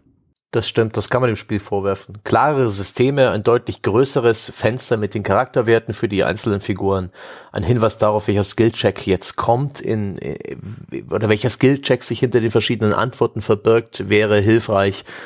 Das würde das Spiel besser machen, obwohl auch die Unberechenbarkeit des ganzen Geschehens, der Art und Weise, wie es die Story entspinnt, durchaus seinen Reiz hat. Also ich, ich finde ja an der Stelle ich bräuchte jetzt noch nicht mal so eine Darstellung, okay, das ist jetzt der Skillcheck, der hier folgt, du brauchst Skillwert äh, XY, sonst kannst du den Skillcheck nicht meistern. Ich meine, das wäre jetzt, man könnte fast schon sagen, ein bisschen runtergedummt so extrem muss man es nicht machen, weil teilweise auch durchaus aus den Beschreibungen, teilweise aus den Beschreibungen hervorgeht, was du brauchst oder du dir jetzt denken kannst, teilweise es aber zu intransparent ist, wie André schon gesagt hat. Also da müsste man halt einfach mehr an den, an den Texten so ein bisschen feilen, dann würde das schon reichen. Ich glaube, der, der große Nachteil ist halt so ein bisschen bei der Sorte Spiel, wenn du es so aufziehst, wie die es gemacht haben, dass du halt am Anfang, zumindest de deinen ersten Spieldurchlauf, ähm, viele Dinge nicht wissen kannst, weil ich weiß nicht, was in diesem Hospital passiert. Ich würde jetzt im Hospital nicht annehmen, dass ich da Magie brauche. Das hätte ich beim Alchemistenturm angenommen. Dann brauche ich ja beim ersten Ding, in dem ich diesem Hospital bin, brauche ich plötzlich diesen Magiewert. Und dann wirkt das Spiel auf mich unwillkürlich willkürlich, wie ich schon vorher gesagt habe. Und dann habe ich erst gar keine Lust mehr, noch einen zweiten Durchgang zu machen. Das, an der Stelle hätte man es halt ein bisschen stringenter designen müssen, dass ich mich klug fühle. Ah, wenn ich Magie machen will, gehe ich in den Alchemistenturm zum Beispiel und so weiter und so fort. Und so fand ich es ein bisschen schade. Ich denke aber auch wie André, dass dort ein gutes Spiel drinstecken würde, wenn man ein gutes Spiel draus machen würde. Gerade so die, die Dinge, die dem einen Charakter passieren und Einfluss auf einen anderen Charakter haben, das ist bei mir, glaube ich, auch genau einmal passiert. Das fand ich dann konzeptionell schon wieder spannend. Aber das passiert oder ist mir jetzt bei dem Durchgang zu selten passiert und ich hatte danach keine Lust, einen zweiten zu starten. Ähm, und deswegen ist das Spiel auf der, auf der Ebene gescheitert. Aber wenn man das in gut machen würde, ich glaube, dann könnte da, könnte ein interessantes Spiel rauskommen. Ich glaube auch übrigens, man sollte diesem Spielsystem allgemein nicht wahnsinnig viel Bedeutung beimessen, weil ich glaube, selbst wenn man das besser oder transparenter gemacht hätte, das ist eigentlich, also zumindest in der, dieser Ausgestaltungsform in jedem Falle, naja, ne, das sorgt so für noch ein gewisses Zufallselement, ob dann tatsächlich ein Ereignis eintritt oder, oder nicht, aber ansonsten ist es eigentlich relativ wertlos. Das, was dem Spiel am allermeisten fehlt, ist halt, äh, bessere Autoren, die dem Ganzen dann entweder einen Spin verleihen, dass es entweder besonders amüsant ist, dass die Geschichten äh, äh, absolut, keine Ahnung, abgedreht sind und dich immer wieder total überraschen mit dem, was passiert, oder dass sie halt wirklich spannend und gut sind oder sonst irgendwas. Und das Spiel existiert in seinen Erzählungen halt immer in diesem Bereich von, ja, schon ganz nett. Also einer meiner Charaktere äh, ist dann übrigens auch von mir absehbar herbeigeführt zum Vampir geworden, ja, und schleicht dann halt äh, am Schluss durch die Stadt und äh, lebt in der Kanalisation und züchtet dort so seine eigene kleine Vampirarmee heran. Und das ist halt alles so, das ist noch das Aufregendste, was mir passiert ist. Und selbst das ist halt so ein Ding, wo ich mir denke, so, na, okay, das ist halt die, das Story-Niveau von Blade 2. Herzlichen Glückwunsch. Oh, hey, ich fand das, ich, einige, einige Enden waren echt schön. Äh, das, das, was mir am besten gefallen hat, war ein Charakter hat dann eben ein Leben geführt, wie man es halt führt. Er hat gearbeitet, äh, einen Partner gefunden, geheiratet, Kinder bekommen, konnte irgendwann nicht mehr arbeiten, dann haben sich seine Kinder um ihn gekümmert und er ist gestorben. Sowas, das, äh, das sind nette kleine Ideen und ich, für, für mich ist auch die Geschichte des Spiels, mich hat damals der geschätzte Ex-Kollege Jochen Redinger darauf hingewiesen, dass ich das doch spielen soll, dass es charmant ist. Und ich habe es gespielt, damals schon, äh, und am nächsten Tag haben wir uns gegenseitig erzählt, was unseren Charakteren passiert ist. Und wir, und das hatte was, weil wir haben alle jeweils unterschiedliche Geschichten erlebt. Und ich denke, da diese, dieser Ansatz, der ist toll. Und ich bin der Meinung, wenn man das nochmal deutlich aufpoliert, durchaus kann man damit äh, in Sachen Writing was besser machen. Und ähm, wenn es bei Steam irgendwo mal The York 2 auftauchen würde, ich würde mich sehr freuen. Wie, wie, wie seht ihr das, wenn ein York 2 so, ohne, ohne dass ihr mehr drüber wisst, würde, würde, was würdet ihr davon erwarten? Äh, würdet ihr euch freuen? Werdet ihr neugierig oder würdet ihr The Yawn 2 sagen? Wenn es der gleiche Entwickler macht, wäre ich sofort skeptisch. Wenn es ein anderer Autor macht, dann wäre ich interessiert. Also wie gesagt, ich finde es auch. Also auf so einer konzeptionellen Ebene kann ich mir vorstellen, dass das fantastisch sein könnte. Das, was du gerade beschrieben hast, ist zum Beispiel genau das, was bei Jochen und mir passiert ist bei Sunless Sea. Da haben wir ganz viel da gesessen und gesagt, so Mensch, und dann habe ich das erlebt. Hast du das schon gesehen? Ja, das war super. Und das, das äh, da mit auf dieser Kristallinsel, fantastisch. Also äh, so ein Spiel prinzipiell, wo man hinterher zusammensitzt und sagt so, ey, ich habe das und das erlebt und das ist, ist bei mir passiert, als ich im, im Wald gewesen war zum Holzhacken und sowas. Super. Wir sind ja die Ersten, die ein Spiel, das extrem storylastig ist, äh, äh, gerne wegkonsumieren. Die allerersten. Aber das war für mich zumindest jetzt alles zu meh. Also, also was Einzige, was ich wirklich, wo ich euch zustimme, ist erstens das Art-Design ist klasse und ich fand auch den Soundtrack tatsächlich sehr charmant. Der ist schön gemacht. Bei Sunless Sea übrigens, um den Unterschied da nochmal rauszustellen, vielleicht denkt ja auch jemand, okay, warum finden sie das dann doof und Sunless Sea? Gut, also zumindest mir ging es so bei Sunless Sea zum Beispiel, habe ich immer den Eindruck, das entsteht aus den Dingen, die ich aufgrund einer zumindest educated guess gemacht habe. Das eine, das Erleben entsteht entsteht organisch aus meinen Entscheidungen und meinem Handeln innerhalb der Spielwelt.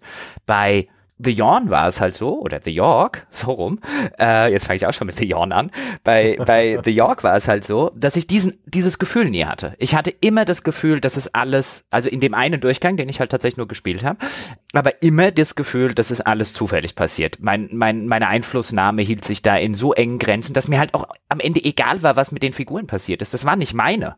Ich habe mich mit denen, ich weiß mit meinem Captain in Sunless Sea habe ich mich irgendwann ein bisschen identifiziert, auch wenn der nur aus einem Silhouettenporträt bestand. Die Figuren in in The York waren mir alle völlig egal. Das waren, ich habe die nie wahrgenommen, als das ist meine Spielfigur. Es gibt so äh, wie soll ich das nennen? Kartenspiel ist schon zu viel gesagt. Man kann so Konversationskärtchen kann man ja kaufen. Gibt es äh, sozusagen, ich habe das gesehen im Shop des Deutschen Museums, der hat so ganz viele auch sehr skurrile Spielsachen zum Beispiel. Also auch so, ne, bau dir dein eigenes Radio oder bau so einen künstlichen Vulkan und so Zeug. Und da gibt es so ein Ding, da kannst du dir halt so ein Set kaufen mit, ich glaube, 100 Karten und auf jedem ist halt eine Ausgangsfrage einfach für so eine Dinner-Table-Konversation drauf. Irgendwas, äh, eine, so eine moralische Zwickmühle zu aktuellem so äh, global politischen Geschehen oder sonst irgendwas. Irgendwas, wo man einfach sagt, so, das lesen wir jetzt vor und dann können wir darüber diskutieren, weil das gibt viel her. Und in der Art stelle ich mir zum Beispiel auch vor, könnte sowas wie The York funktionieren. Ja, also auch wenn zum Beispiel da, das sieht man ja in Spielen auch jetzt schon an jeder Ecke, deswegen ist es jetzt keine wahnsinnig tolle Idee, aber wenn da halt irgendwo Entscheidungen drin wären, wo man hinterher drüber sprechen möchte, wo man sagt so, hey, hast du das auch erlebt und ich habe das gemacht und dann ist das und das passiert und ach, das war, das war cool und das andere äh, war auf der anderen Seite, das Erlebnis war vielleicht aber auch interessant und man kann darüber sprechen, ob jetzt diese oder jene Entscheidung richtig war. Oder auch wenn sich das Gefühl entspinnen würde, dass da tatsächlich ein Leben nachgezeichnet wird. Das ist ja ein bisschen das, wo The York hin will, finde ich, so ein bisschen gefühlt. Und das finde ich auch wieder eine faszinierende Idee. Zu sagen, das Spiel geht im Grunde genommen nur darum, so das Leben einer, einer Spielfigur in dieser Fantasy-Welt zu beschreiben, kurz vor dieser großen Katastrophe und wie es danach weiterging. Ähm, das erinnert mich ein bisschen an diese Abfragesysteme, die manchmal in mehrteiligen Rollenspielen existieren. Äh, sowas wie Mass Effect, ich weiß nicht, ob Mass Effect sowas hatte, aber es, sowas gab es, glaube ich, auch schon mal als Browser-Game für sowas wie Dragon Age, wo du dann die Entscheidungen, die du im ersten im, oder im vorhergehenden Teil treffen konntest, in so einer Art Browser-Game nachgespielt hast, hast dort diese Entscheidung getroffen, konntest dann von dort diesen Spielstand importieren, um die Entscheidung in den zweiten oder dritten Teil, was auch immer das gewesen ist, zu übernehmen. Ähm, also in der Hinsicht finde ich es durchaus interessant und faszinierend, aber auch da wieder unterm Strich hat es halt diesmal nicht gelangt. Gut, ich bin der Meinung, äh, mit dem Blick auf die Uhr springen wir zum nächsten Spiel. Äh, Gibt es irgendeins, über das ihr jetzt direkt im Anschluss sprechen möchtet? Wir können ja mal das, das ganz, ganz, ganz große One-Trick-Pony nehmen. du meinst Fingerbones? Nein, noch größer. Noch größer. Moirai. Ja, Moirai kann ja nun wirklich nur den einen Trick. Der ist aber auch tatsächlich ganz faszinierend, finde ich. Sebastian, du kennst das, äh, du hast es, du hattest den Erstkontakt. Also über dich habe ich das erst kennengelernt, weil ich meine, mich zu erinnern, dass du dazu ein Video gemacht hast, noch bei der GameStar. Magst du was über Moirai erzählen? So ist es. Ich weiß auch gar nicht mehr, wie ich drauf gekommen bin. Ich glaube, das hat mir auch nur jemand rangetragen. Das ist halt mal getrendet, wie man so schön sagt. Und dann habe ich es mir angeschaut fand das echt nett und ich glaube auch, ich habe ein paar Leute dazu verdonnert, es zu spielen. Ich habe es durchgespielt, habe niemandem verraten, worum es geht. Und ich glaube, Demi und Maurice haben sich dann vor den PC gesetzt und es gespielt. Und es hat auch gar nicht so gut funktioniert, weil es gibt da so ein paar Elemente, die sind unberechenbar. Wie dem auch sei, man startet in so einer Art, ja, Doom-Grafik in einem ganz simplifizierten 3D-Rollenspielland äh, und interagiert ein bisschen mit ein paar simplen Dorfbewohnern und macht sich dann auf die Suche nach einer Frau, die verschwunden ist Man lernt ein bisschen die Spielwelt kennen und begibt sich aber relativ schnell äh, zu einer Mine und hört dort auch Schreie und, und äh, bevor man diese Frau erreicht, findet man, äh, kommt einem ein Typen entgegen, blutübersudelt. Und man äh, hält einen kurzen Dialog mit ihm. Man fragt ihn, was los ist, warum er so blutübersudelt ist. Und ähm, danach wird man vor die Frage gestellt, bringt man diesen Typen jetzt um oder lässt man ihn gehen? Glaubt man ihm seine Geschichte oder nicht? Und ähm, als ich das gespielt habe, war das ziemlich cool. Es, es wirkte normal, also gut geschrieben. Und ich habe dann äh, diesen Typen umgebracht, bin dann äh, weiter runtergelaufen. Und das ist leider schon eine Weile her. Ich glaube, die Frau gibt dann, dann guten Grund, ähm, dass sie sterben will. Und sie, sie bittet einen, das doch ihr zu helfen. Und dann ähm, bringt man sie um. Ich glaube, und das ist mein Problem, ich habe dieses konkrete Spiel jetzt nicht nochmal wiederholt. Ähm, äh, Korrigiere mich, wenn ich mich nicht irre, ich glaube, man, man muss sie dann töten oder hat man die Wahl? Nee, du kannst auch Nein sagen und dann ist sie aber indigniert. Äh, ich glaube, das ändert aber nichts am Ausgang. Naja, das endet was daran, wenn du den vorigen Farmer nicht umbringst und auch sie nicht umbringst, bist du, glaube ich, nicht blutbesudelt. Oh, das wusste ich nicht. Jedenfalls, ich habe ihr den Gefallen getan, bin dann wieder aus der Mine raus und in dem Fall, äh, oh, the surprise, kommt mir jemand entgegen und führt denselben Dialog mit mir, den ich vorhin schon geführt habe, nur dass ich meine Antworten eingebe mit der Tastatur auf die drei Fragen, die ich ihm vorhin gestellt habe. Und ähm, danach endet das Spiel und sagt dir, hey, jetzt wirst du mal gucken, ähm, was der nächste Spieler zu deinen Antworten sagt und ob er dich leben lässt. Und das ist ein toller Twist. Das ist, ähm, das ist eine ziemlicher Mindfuck.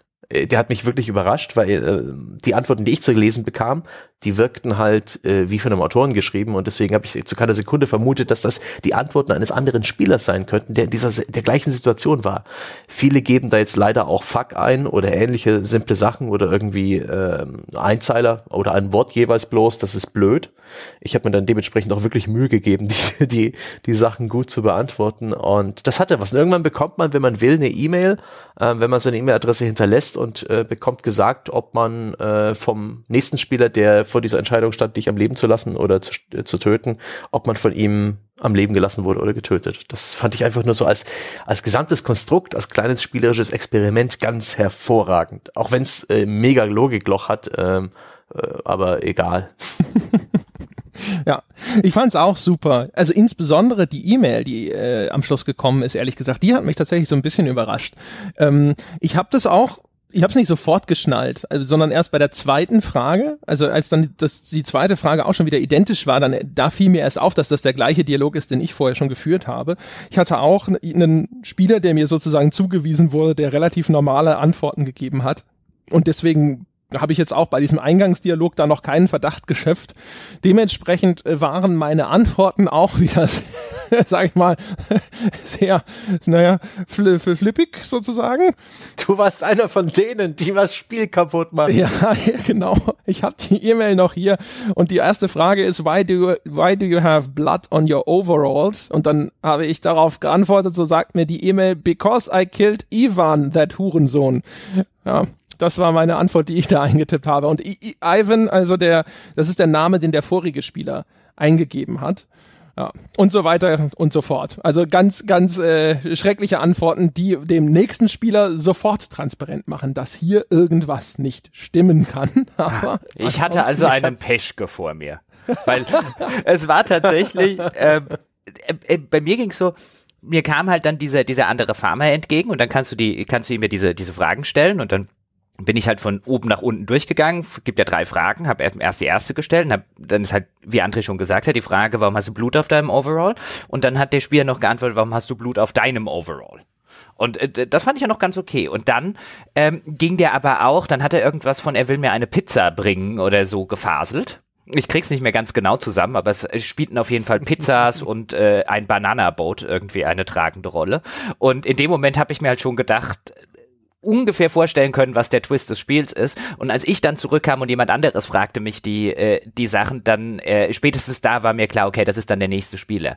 Und dann war halt der Twist am Arsch. ja. Also äh, komplett. Ich hab's natürlich, hab's natürlich danach dann auch noch dreimal gespielt, um, um noch ein bisschen Spaß mit dieser Funktion zu haben. Ich habe einen Durchgang, da äh, habe ich dann äh, dem anderen Spieler erzählt, dass ich unanständige Dinge mit Ratten machen wollte. Ich habe einen Durchgang äh, gehabt, wo ich, glaube ich, relativ einfach nur ganz, ganz blumig sein Aussehen komplimentiert habe und so. Ach, das ist so schön. Es ist so schade, dass man nicht, man müsste ein Video zugeschickt bekommen von dem anderen Spieler, der diese Antworten bekommt. Das wäre schön. Ich habe ja, ne, und das ist ein schöner Einblick in mein, in mein Seelenleben. Direkt zuerst, als ich äh, langsam mir gedämmert hat, äh, ich habe geschrieben, dass ich, äh, dass ich da Tomatensauce mache und und äh, das ist Tomatensauce und ich, ich koche das und und warum, warum ich Messer in der Hand habe, natürlich um die Zwiebeln zu schälen. Ich glaube, warum weint da jemand oder was ist das für ein Geräusch? Na, wegen den wegen den Zwiebeldämpfen. also ich habe mir eine, eine richtige kleine Story ausgedacht und das war beim ersten Versuch. Da muss ich mir selbst auf die Schulter klopfen. Aber ich wurde, glaube ich, nicht am Leben gelassen. Nee, die E-Mail sagte, das hat alles nichts geholfen. ja, ich, oh, das stimmt gerade. Ich muss mal gucken. Also in meinem ersten äh, Durchgang, wo ich auf die Frage nach dem Messer übrigens geantwortet habe, Carrots don't kill people, hat man mich leben lassen. Äh, dann in dem zweiten Durchgang hat man mich auch leben lassen. Das war das, wo ich ihm gesagt habe, dass er heute echt besonders schick aussieht. Und äh, der, bei dem anderen Durchgang, wo ich davon erzählt habe, dass ich perverse Dinge mit den Ratten hier im Keller machen möchte, hat man mich umgebracht. Da sieht man mal. Ich wurde übrigens auch umgebracht. Meine letzte Antwort äh, war auf halt auf die Frage, ich habe Stöhnen gehört. Äh, was hast du getan? Habe ich dann geantwortet, auch hier einen Typen umgebracht, da eine Frau nicht umgebracht, das übliche halt. Und daraufhin hat mich Tom gleich mal umgebracht. Ja. Ja. Naja, ne? Ja. Der hatte halt auch einfach einen, einen äh, sehr eifrigen Zeigefinger. Gut, natürlich, ich meine, ich habe mich, ich habe es dann ja noch so ein bisschen versucht. Das ist ja richtig, was ich dort geschrieben habe, weil ich habe den ersten Farmer umgebracht, die Frau nicht umgebracht und so weiter. Ich habe, da ich mir es gedacht habe, ich dann halt versucht, ihm, ihm, ihm halt so eine Antwort zu geben, die A stimmt, aber die bei ihm halt dann B ankommt an What the fuck krieg ich hier jetzt gerade zu hören der Twist ist an sich ganz okay, aber er, er lebt und stirbt halt damit, dass man vernünftige Antworten vom anderen Spieler kriegt. Und um die vernünftigen Antworten vom anderen Spieler zu kriegen, muss der Spieler auch noch den Twist an der Stelle geblickt haben. Weil was schreibt er da sonst rein? Dann kommt halt Unsinn. Und dann hast du noch das, das dritte Problem, was oben drüber kommt. Mir war es bei der ersten Antwort, die ich bekommen habe, schon halbwegs klar, weil da gab es halt keine Groß- und Kleinschreibung in der Antwort. Und im restlichen Spiel, das findet ja alles über Texte statt, im restlichen Spiel haben sie halt ein bisschen drauf geantwortet, dass das halt korrektes Englisch ist. Meine erste Antwort, die ich aber dann von dem anderen Spieler, wo ich noch gar nicht weiß, dass ein anderer Spieler ist, kriege, war mit äh, drei Rechtschreibfehlern und äh, ohne Groß- und Kleinschreibung und so weiter, wie man halt im Internet irgendwelche Sachen eingibt. Da hat nur noch der Smiley gefehlt. Und dann ahne ich schon, hier stimmt was nicht. Da, ja, das stimmt. Das stimmt. Wobei selbst sowas wie The Yawn hatte, hatte Fehler in seinen Texten, muss ich mal dazu sagen.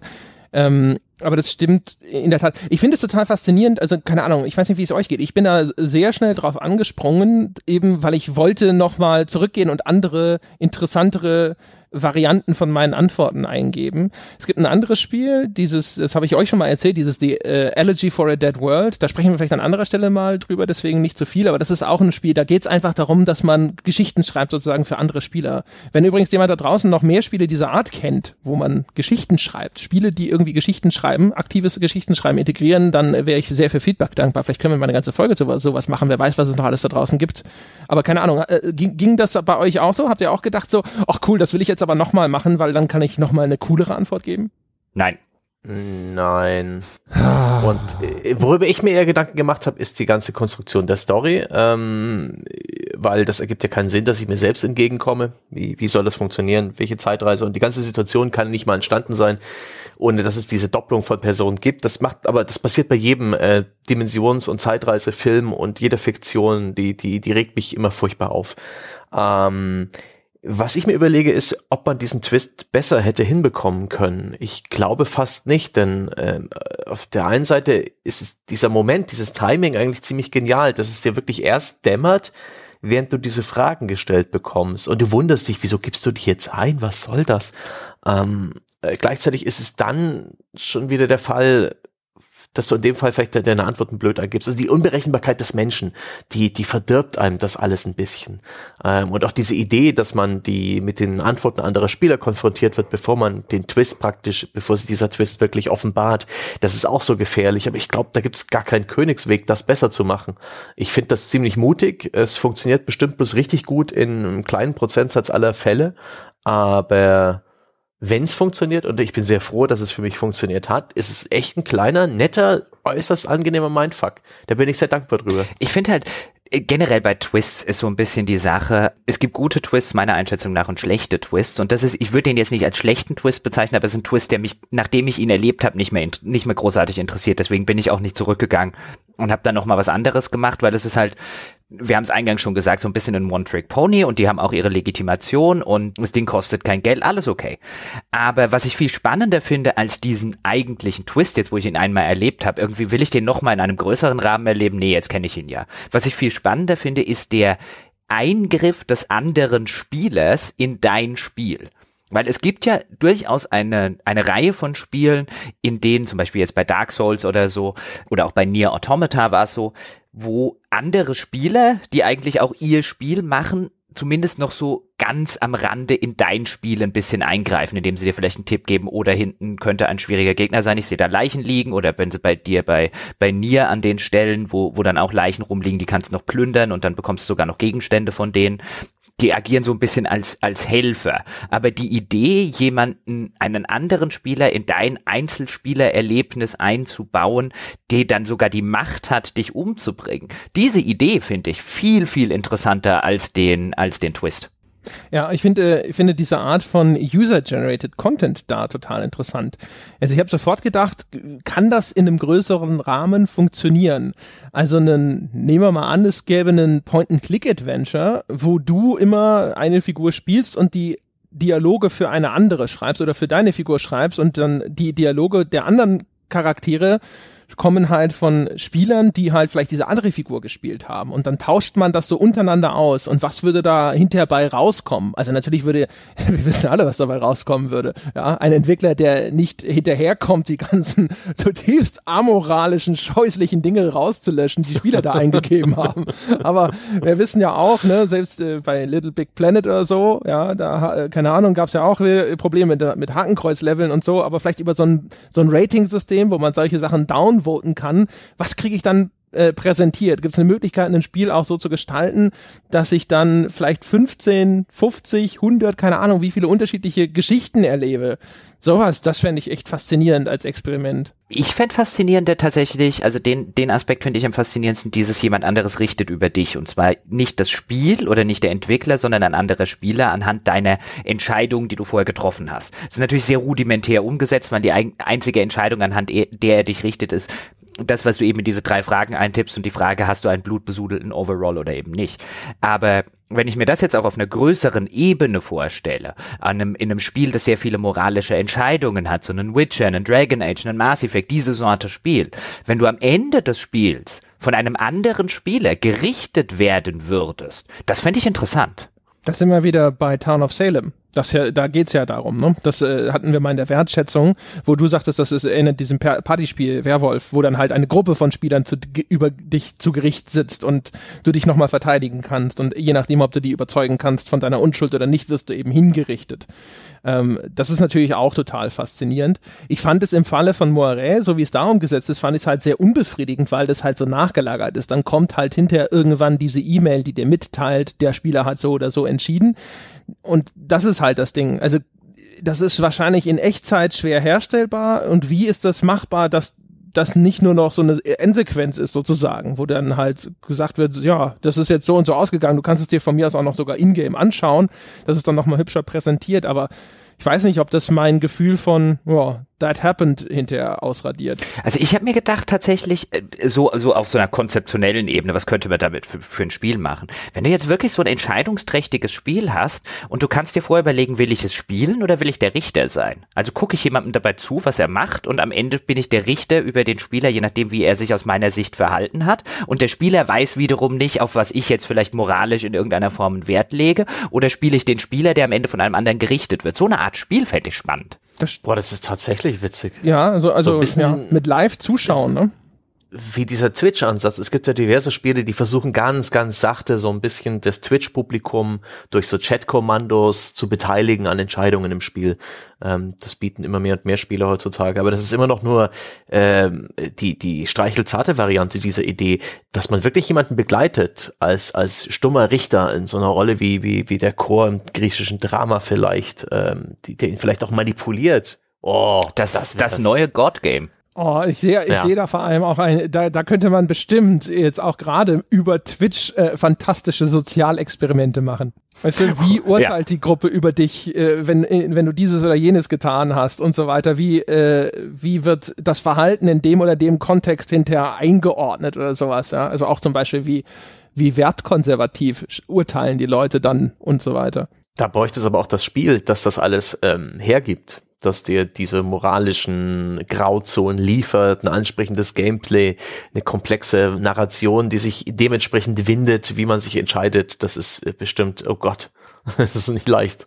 Es dürfte wahrscheinlich halt auch, auch nicht sein. so, ja genau, es dürfte halt nicht so, dürfte, glaube ich, eben nicht sonderlich riesig komplex und so weiter, weil sonst gucke ich jemandem als, als Richter dabei wahrscheinlich, ich werde jetzt wahrscheinlich niemandem 70 Stunden bei Witcher 3 zugucken, nur um am Ende über ihn gerichtet zu haben. Aber wenn du natürlich, wie du es vorher schon gesagt hast, Sebastian, das kommt natürlich noch dazu, wenn du ihn noch so ein bisschen beeinflussen kannst.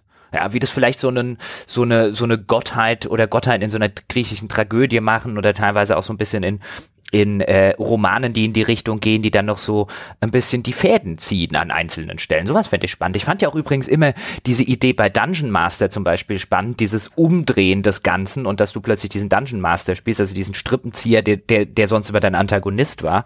Dann kannst du denken, schade, dass das ein Echtzeitstrategiespiel war. Das Aber ich, Dungeon Keeper. Äh, meine ich doch nicht Dungeon Master, sorry, danke Sebastian. Aber auch in der Hinsicht ging, glaube ich, echt noch viel. Ja? Das gab's bei Vampire, The Masquerade, da gab es ja diesen einen Modus, wo auch einer den tatsächlich den Game Master gespielt hat. Hm. Äh, Gab es auch vorher halt schon bei, bei Neverwinter Nights. Die war, glaube ich, die mit die ersten, die das gemacht haben. Waren die vor Vampire? Ja. Neverwinter Nights? Ja, kann sein. Egal. Auf jeden Fall, also da kann ich mir, ich glaube, ich meine mich zu erinnern, dass es da hinterher auch ganz viele interessante Arrangements gab. Jetzt nicht unbedingt jetzt in der Hinsicht, dass dann dahinter tatsächlich jemand zu Gericht saß oder sowas, aber ich meine mich zu erinnern, düster, dass ich da auch Geschichten drüber gelesen habe.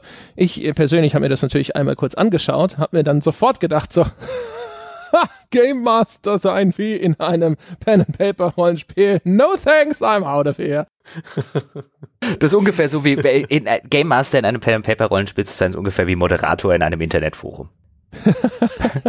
Keiner hört dir zu. Du hast zwar theoretisch die ganze Macht, aber wenn du sie ausübst, bist du auch noch ein Arschloch. Ja, und du, du, hättest wahrscheinlich auch genau diese, du hast genau dieses Frusterleben, dass du auch als Entwickler eines solchen Spiels hättest, dass du nämlich die ganze Zeit nur da sitzt und dir denkst so, no, you're doing it wrong, you're breaking everything. Kommen wir zu, äh, zum nächsten Spiel, kommen wir zu meinem Lieblingsspiel aus dieser Runde. Jetzt schon über Fingerbones reden? Na gut. Nein, nein zu meinem Lieblingsspiel ja, Fingerbones fand ich interessant, aber das einzige Spiel, das mir tatsächlich Spaß gemacht hat, auf Emily is ja, Away. Emily is Away fand ich toll. Emily ja, is Away ja ist, klar. ja, wieso war das klar? Das ist ein typisches Jochen Gebauer-Spiel. Thematisch, ja, reduziert auf Text und vor allem als einziges wahrscheinlich einigermaßen gut geschrieben. Ja, okay. Äh, es hat ja den, den banalsten Hintergrund von allen Spielen, aber gerade deswegen fand ich, fand ich es am, am, auf so einer emotionalen Ebene konnte ich mich da am, am ehesten mit identifizieren, mit der, mit der sehr banalen, sehr trivialen Geschichte, die Emily is Away erzählt. Aber die kann jetzt jemand anders erzählen. Ich habe schon übergeleitet. Also, meine Damen und Herren, Emily is Away ist äh, im weitesten Sinne ein Text-Adventure, nenne ich das jetzt mal. Es ist ein Spiel, das findet in einem ICQ-Fenster statt. Ich glaube, dass es ICQ sein soll, kann auch irgendein AOL-Messenger sein oder so. Äh, sind nicht eins zu eins die Sounds von ICQ, an die ich mich erinnere. Und es hat auch vor allem einen simulierten Desktop, und was versetzt alte Säcke wie uns so schön in die Zeit zurück von Windows 95, Windows 98 Zeiten. Ist der alte Windows Startsound ist da, man hört leise die Festplatte im Hintergrund rattern, wenn sie nachlädt. Es gibt diese typischen Messenger Sounds und man unterhält sich äh, über einen Zeitraum von fünf Jahren mit seiner Freundin Emily und es ist erkennbar unsere Spielfigur, die ist ein bisschen verschossen in Emily und äh, fängt in der Highschool an, geht dann schnell äh, in die College-Jahre hinein und es sind alles immer jeweils im Abstand von einem Jahr relativ kurze Dialoge, die man eben in diesem Messenger mit der Angebeteten führt. Und äh, man kann über die Antworten, die man wählt, so ein bisschen bestimmen, wie diese Story sich entwickelt. Es gibt allerdings einen Grund, warum in den Steam-Kommentaren, da haben Sebastian und ich schon drüber gelacht, das Spiel als Friendzone Simulator bezeichnet wird. Als was? Als Friendzone Simulator. Die Friendzone, das ist ja bekanntlich die Zone, in die man gerät, wenn man äh, das ist so jetzt, Achtung, jetzt bediene ich ein Klischee, wenn man der nette Freund ist, der immer zuhört und immer für ein Mädchen da ist und eigentlich der viel bessere Freund wäre, aber sie geht dann doch immer mit den Sportlern aus und äh, mit den coolen Typen und lässt dich links liegen und du bist halt nur der Freund für sie, obwohl du eigentlich immer mehr möchtest. Ach so. Ist das so? So habe ich das Spiel gar nicht empfunden denke, das kommt auf die persönlichen Erfahrungen mit, mit Chats an. Bei mir hat es definitiv eine Seite angeschlagen. Also da waren einige Momente drin, die habe ich eins zu eins so in echt erlebt damals. Und deswegen fand ich es fantastisch. ich finde halt, also ich meine, du kommst doch nie in gar keine, es gibt doch keine Möglichkeit, mit ihr wirklich zusammenzukommen, oder? Nee, zusammen nee. nicht, aber du kannst ja. mit ihr durchaus eine, eine Affäre haben, um es ja, so zu formulieren. Ein genau. Ein Techtelmechtel, ja, das stimmt schon. Genau. Also in diesem, in diesem einen Ausgang ist es vielleicht nicht hundertprozentig zutreffend, aber darauf bezieht sich diese Friendzone Simulator Geschichte, dass du halt nie wirklich ihr Freund werden kannst, egal was du tust. Ach so, okay. Ja, aber genau das finde ich ja das Interessante. Also bei, bei mir war es so, du hast ja immer nur diese relativ kurzen Chat-Dialoge mit ihr. Und selbst in diesen kurzen Chat-Dialogen, und das ist ein, ein, Zeichen von gutem, gutem Writing, kommst du sehr schnell rein und das stört dich auch gar nicht, dass du eigentlich erst ein Jahr später diesen Chat-Dialog wieder hast, weil das Spiel so ein bisschen impliziert, dass ihr natürlich in der Zwischenzeit auch geredet habt, dass Dinge passiert sind, aber es wirkt nie so ein, jetzt reden wir ein Jahr später, reden wir plötzlich wieder und tun so, als wären wir Freunde. Das ist ganz gut geschrieben. Und ich hatte halt dieses, am Anfang habe ich mich so für diese Antworten entschieden, so wir sind gute Kumpels, weil mir diese Emily, so wie sie halt äh, dort in diesem Chatfenster dargestellt wird, auch ganz sympathisch war. Und du hast schon vorher gesagt, André, das fängt so ein bisschen der Highschool an und dann hat sich in meinem Kopf auch so dieses, dieses Bild gebildet von einer guten Freundin, die ich jetzt zum Beispiel in der Oberstufe an der Schule hatte, mit der ich vielleicht überhaupt nicht in irgendeiner Form eine, eine sexuelle Beziehung oder so haben wollte, sondern halt einfach eine gute Freundin.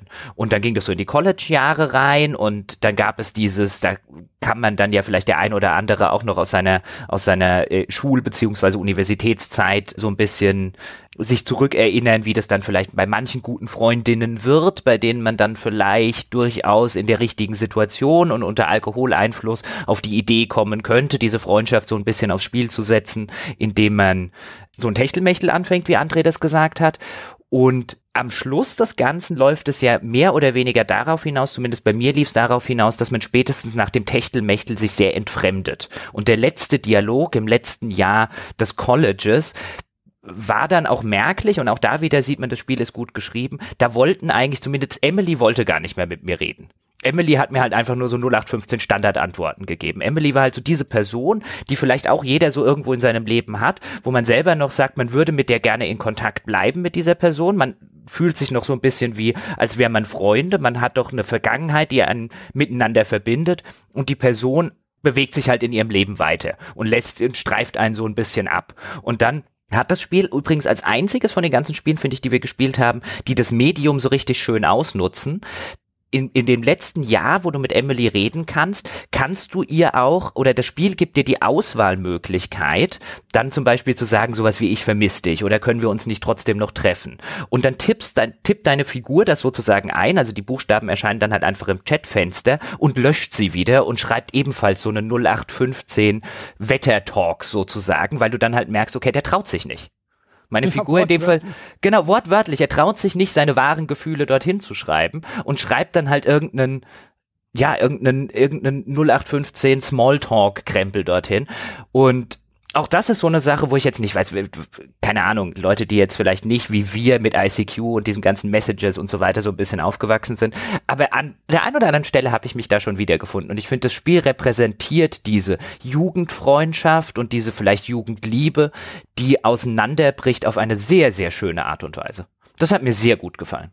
Ja, muss auch dazu sagen, äh, nicht nur das Löschen ist clever, sondern du wählst zwar die Antwort aus, aber damit die Antwort auch tatsächlich an Emily abgeschickt wird, musst du Tasten drücken. Du musst, also du musst nicht tatsächlich schreiben, was er antwortet, du musst einfach nur deine Keyboard-Tasten drücken. Aber man fängt dann natürlich halt äh, an, ein bisschen willkürlich dann auf dem Keyboard rumzudrücken.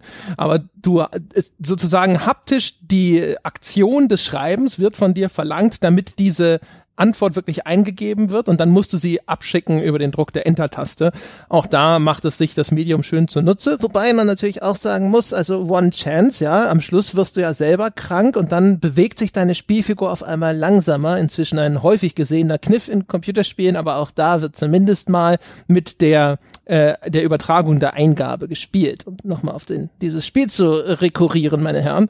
Ja, aber das fand ich auch sehr schön. Ich fand auch super schön, übrigens, äh, das hat Jochen auch schon erwähnt, wie elegant das Spiel dir sozusagen nötige Informationen zukommen lässt über diese Chat-Antworten oder auch über die Chat-Fragen. Du kannst bestimmte Sachen einfach nachfragen. Also wenn dann Emily irgendwo beiläufig auf einmal irgendeinen Brad erwähnt, kannst du sagen so, äh, Brad, wer ist das denn? Und dann erklärt sie dir, verdammt, das ist ihr Freund. Oder eben umgekehrt, einfach so über das Gespräch der beiden kommen halt in Informationen rüber, die so ein bisschen deine Informationslücke schließen, die du hast, weil deine Spielfigur ist offensichtlich mit ihr in Kontakt geblieben, aber du hast immer nur diese Snippets, als ob du da heimlich einen fremden ICQ-Account gehackt hättest und könntest halt immer nur Auszüge äh, in einem Abstand von einem Jahr lesen. Auch das finde ich ist eigentlich sehr schön gemacht. Oh, und, und was man natürlich noch sagen muss, bei jedem Chat außer dem letzten, in jedem Jahr, der endet damit mit den Worten Emily is away. Wie das halt früher auch so bei ICQ war, da gab es ja auch diesen Away-Status. Das heißt, sie hat dann den Chat aufgehört und dann steht da Emily is away. Und je nachdem, wie du dich im letzten Jahr glaube ich, entscheidest, also in diesem, in diesem Dialog, der offensichtlich kein Dialog mehr ist, weil nur noch, weil nur noch Smalltalk ausgetauscht wird und weil deine Figur sich nicht traut, die wahren Gefühle hinzuschreiben, kannst du diesen Dialog beenden. Und das fand ich ein sehr, sehr cleveres Mittel, weil der letzten Dialog, du kannst am Anfang so einen Screen-Namen äh, eingeben, mit dem du dich halt in diesem, in diesem AOL, in diesem ICQ, was auch immer es sein soll, identifizierst. Und der letzte Dialog bei mir endete mit äh, Jochen is away weil ich halt einfach mal schnell Jochen als Screennamen eingegeben habe. Das war so ein nettes Spiel mit die ganze Zeit Emily is away, Emily is away, Emily is away, Emily is away und am Ende bist du halt dann derjenige, wenn du es so spielen willst, der dann sozusagen den Schlussstrich drunter zieht. Das finde ich eine sehr nette Idee.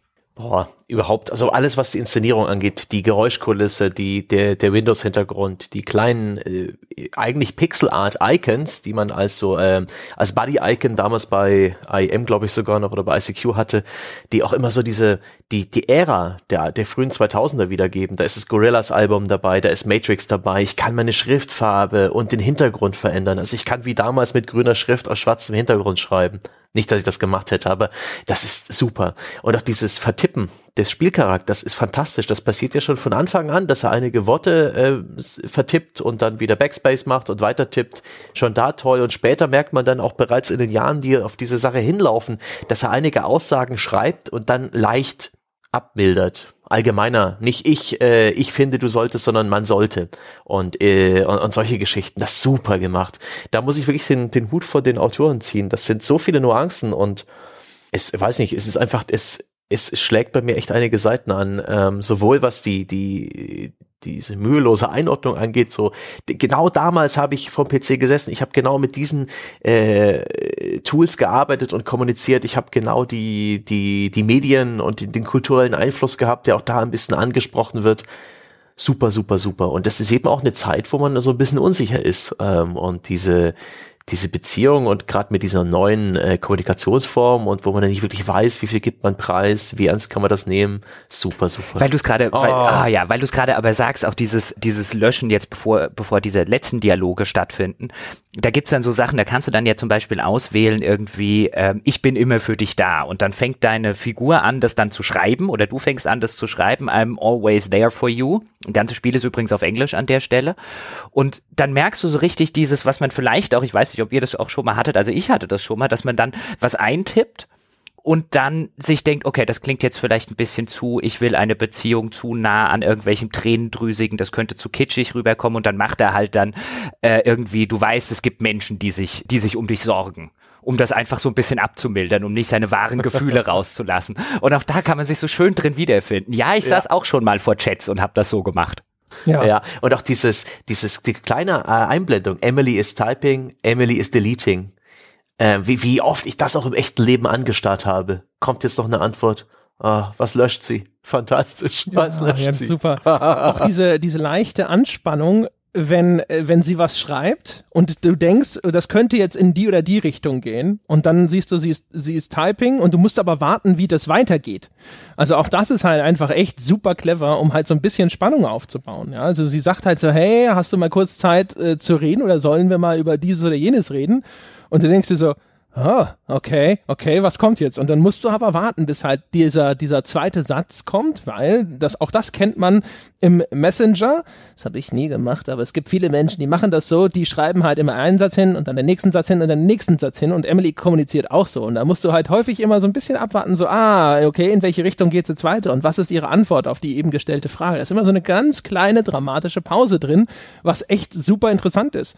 Also während man das selber bedient hat, hat man selber, glaube ich, nie drüber nachgedacht, was für eine Dramaturgie der Kommunikation über Instant Messenger naturgemäß innewohnt. Aber das Spiel fängt es wunderbar ein und auch da wieder, auch ich habe es schon mal gesagt, aber nochmal, also diese Sounds, die Sounds und dieser Standard Windows Desktop, alleine das, das sind so ganz simple Sachen. Es braucht irgendwie drei Sounds und einmal diese, diese Umgebung und du bist sofort irgendwo in deiner Vergangenheit. Dieses Tür aufmachen. Ist ja auch dieses Tür aufmach Oh ja. ja, ja äh, Sound, so, wenn, wenn, wenn genau.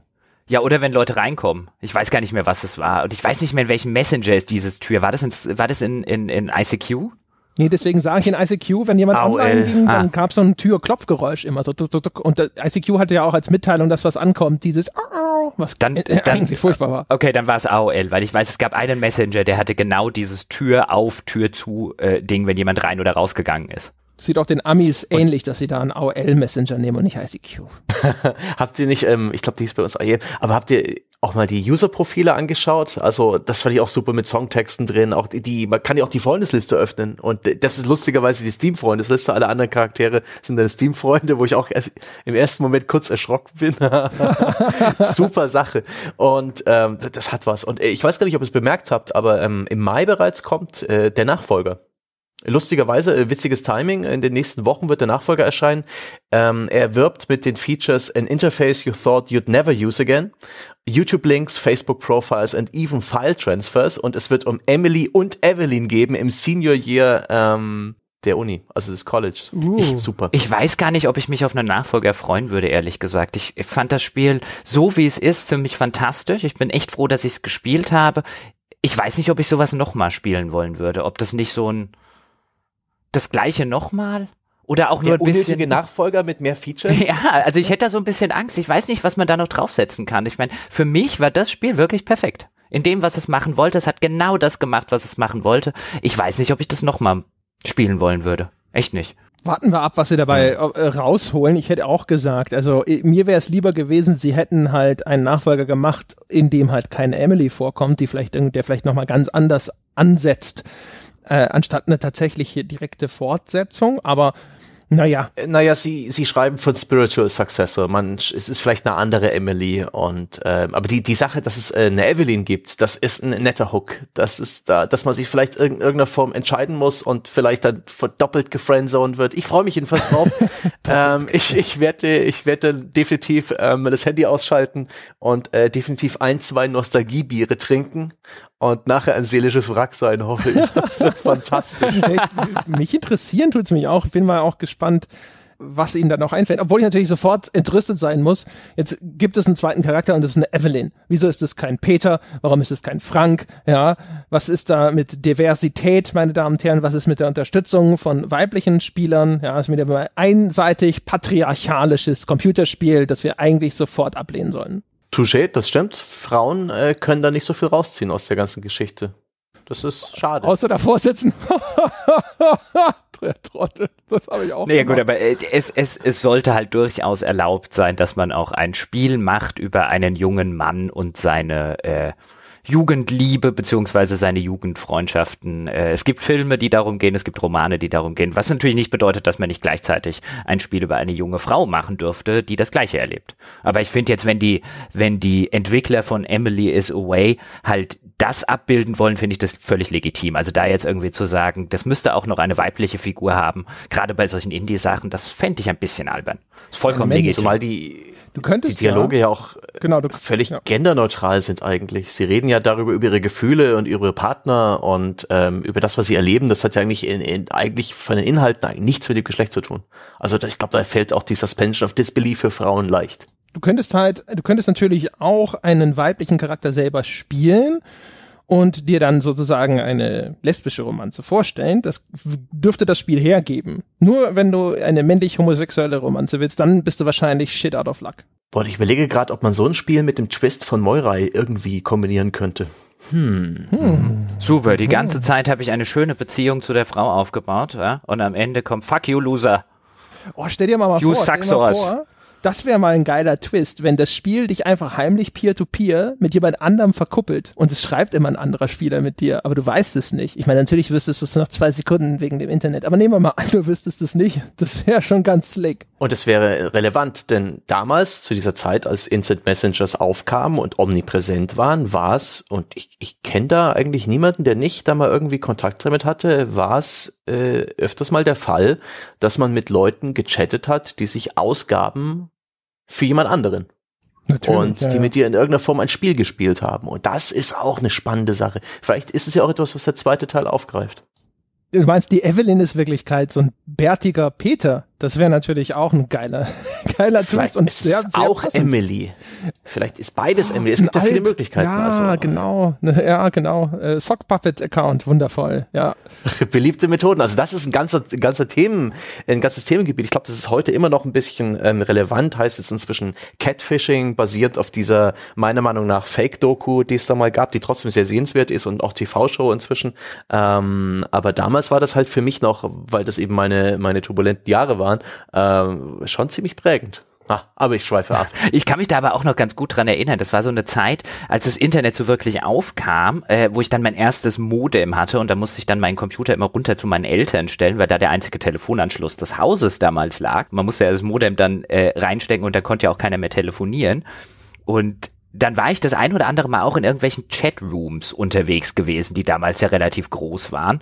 Und da gab es dann ja auch zur damaligen Zeit schon diese, diese etwas, auf den großen Chatportalen so etwas diese, diese verruchteren Chaträume dort drin. Und ich fand schon damals sehr interessant, dass dort so gut wie jeder Nickname irgendwas mit 18J oder so hinten dran stehen hatte. Und habe mich damals schon gefragt, irgendwie, was weiß ich, die Anna 18J oder so ist doch jetzt, heißt doch garantiert Karl-Heinz und ist 48.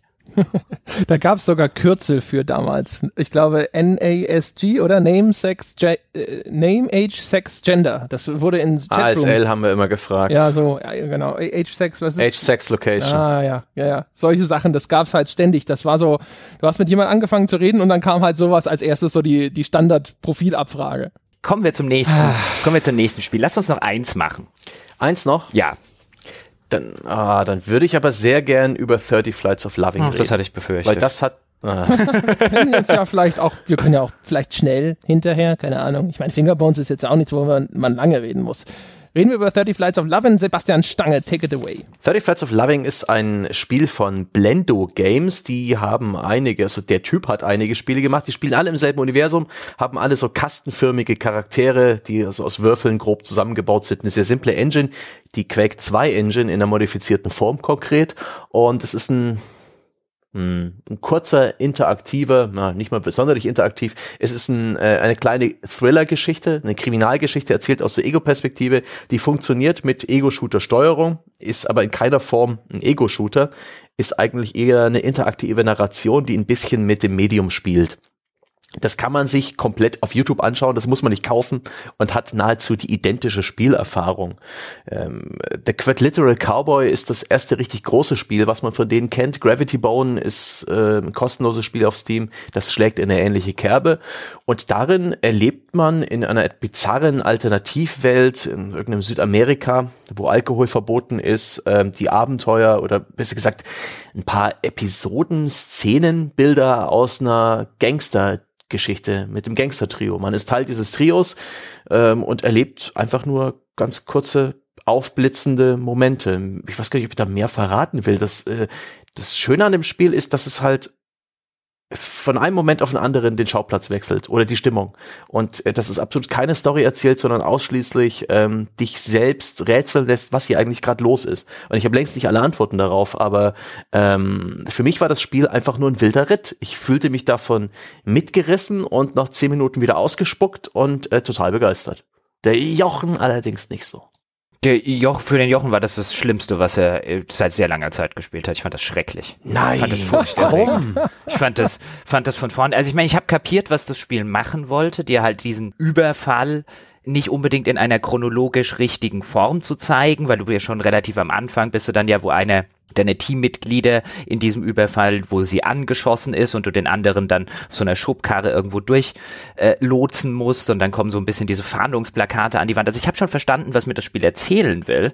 Ich fand es nur, fand's nur weder eine gute Erzählung noch eine, eine Darstellung, die ich spannend finde, aber ich mag auch solche, tatsächlich solche fragmentierten äh, Erzählweisen nicht. Äh, für mich war das einfach so, normalerweise kommt ständig Mr. Exposition umher und versucht in einem völlig normalen Dialog äh, die sämtliche äh, Hintergrundgeschichte zu drücken, was einfach nur, oh, du bist es, mein Sohn aus einer zweiten Ehe, ähm, der Probleme hat, sondern äh, du kommst auf äh, diese, dieses Hideout ganz am Anfang des Spiels, äh, versteckt in irgendeiner Bar und du gehst auf diese Figuren zu, auf deine beiden Komplizen und dann kommt einfach ganz schnell, bam, bam, bam, ähm, sie ist äh, der Sharpshooter, der Safecracker und dann kommen ganz kurze Szenen eingeblendet, in der die Schrift so drin steht, das ist stilistisch einfach auf den Punkt. Da hatte mich das Spiel bereits. Und dann steigt man in ein Flugzeug und im nächsten Moment ähm, äh, liegt deine Partnerin blutüberströmt am Boden, ähm, hält die Pistole auf dich und klick, klick, klick, hat offensichtlich keine Munition mehr, um dich umzubringen und du schnappst dir anderen Typen und versuchst zu fliehen. Äh, was da passiert ist, äh, wird nicht erklärt, aber das ist einfach Bombe. Ich fand das fantastisch. Ja gar nicht. Geht, geht, also die, ich habe jetzt gerade gesagt, ich mag so fragmentarische Erzählweise nicht, das stimmt nicht wirklich. Es gibt durchaus auch fragmentarische Romane oder Short Stories und so weiter, die ich sehr, sehr gerne mag. Aber ich mag, zum Beispiel. Aber das hat halt noch dieses Element hinzu, nicht nur diese fragmentarische Erzählweise, sondern halt auch noch diese schnellen Cuts, die sehr psychedelischen Farben, die äh, und Farbgebung, die das Spiel wählt, die sehr abstrakte Darstellungsweise, die sehr treibende Musik hinten dran. Ich mich mich macht das Spiel aggressiv. Ich kann das nicht, also ich habe das, ich habe das quasi durchgespielt und ich war so froh, als es fertig war. Es hat mich überhaupt nicht interessiert. Das ist auf so einer, auf so einer grundemotionalen Ebene ist das ein, ein Spiel, ich würde es jetzt so vergleichen wie Elektromusik. Ich kann jedem sei es gegönnt, der zum Beispiel gerne Elektromucke hört. Ich kann die nicht länger als 10 Minuten hören, da werde ich aggressiv. Und so geht mir das bei dem Spiel. Ich kann zu diesem Spiel nichts Erhellendes beitragen. Ihr könnt gerne jetzt 20 Minuten drüber reden. Das ist ein, das ist ein Spiel, das für mich Finger auf Kreidetafel ist. Wow, krass. hast du, äh, ganz kurz, hast du die, die Entwicklerkommentare noch angeschaut? Nach dem ersten Durchgang nein, schaltet nein. man die frei? Nein, nein, nein, nein, okay. nein, nein, nein, nein. Ich habe nach dem ersten Durchgang sofort aufgehört. Und ich habe auch schon da gesagt, das wird der Teil in der Folge, da können dann André und Sebastian können sich da lang drüber unterhalten. Das ist so nicht meins. Ja, ich kann es zu einem gewissen Grad nachvollziehen, weil das tatsächlich, es hat so ein bisschen die Anmutung von so so Arthouse-Kino, das halt sehr viel mit eher surrealen Stilelementen arbeitet. Weißt du, so ein bisschen Gaspar Noé-artig aber ähm, das nicht, nicht tatsächlich wirklich besonders eindringlich umgesetzt. Den Teil, der, das liegt mir normalerweise auch nicht. Also es gibt tatsächlich so Momente, da schaltet das Spiel dann tatsächlich voll in eine sehr abstrakte, surreale Darstellung. Zum Beispiel, wenn du aus dem Flughafen rauskommst und da in, auf diese Polizeisperre zuläufst und das alles ist auf einmal ersäuft in einem einzigen riesigen rosa Hintergrund. Ist ganz interessant tatsächlich, wenn man diesen Regiekommentar gehört hat, dann erklärt der Autor das damit, dass er einfach nicht die Ressourcen hatte, eine Szene draußen darzustellen. Das konnte er nicht modellieren in der Zeit. Und dann hat er sich halt dafür entschieden und hat gesagt, das fand er halt dann auch künstlerisch auf einmal sehr wertvoll und hat es halt so gemacht. Finde ich ja auch okay, finde ja auch, also Limitierung bringt ja häufig Kunst hervor.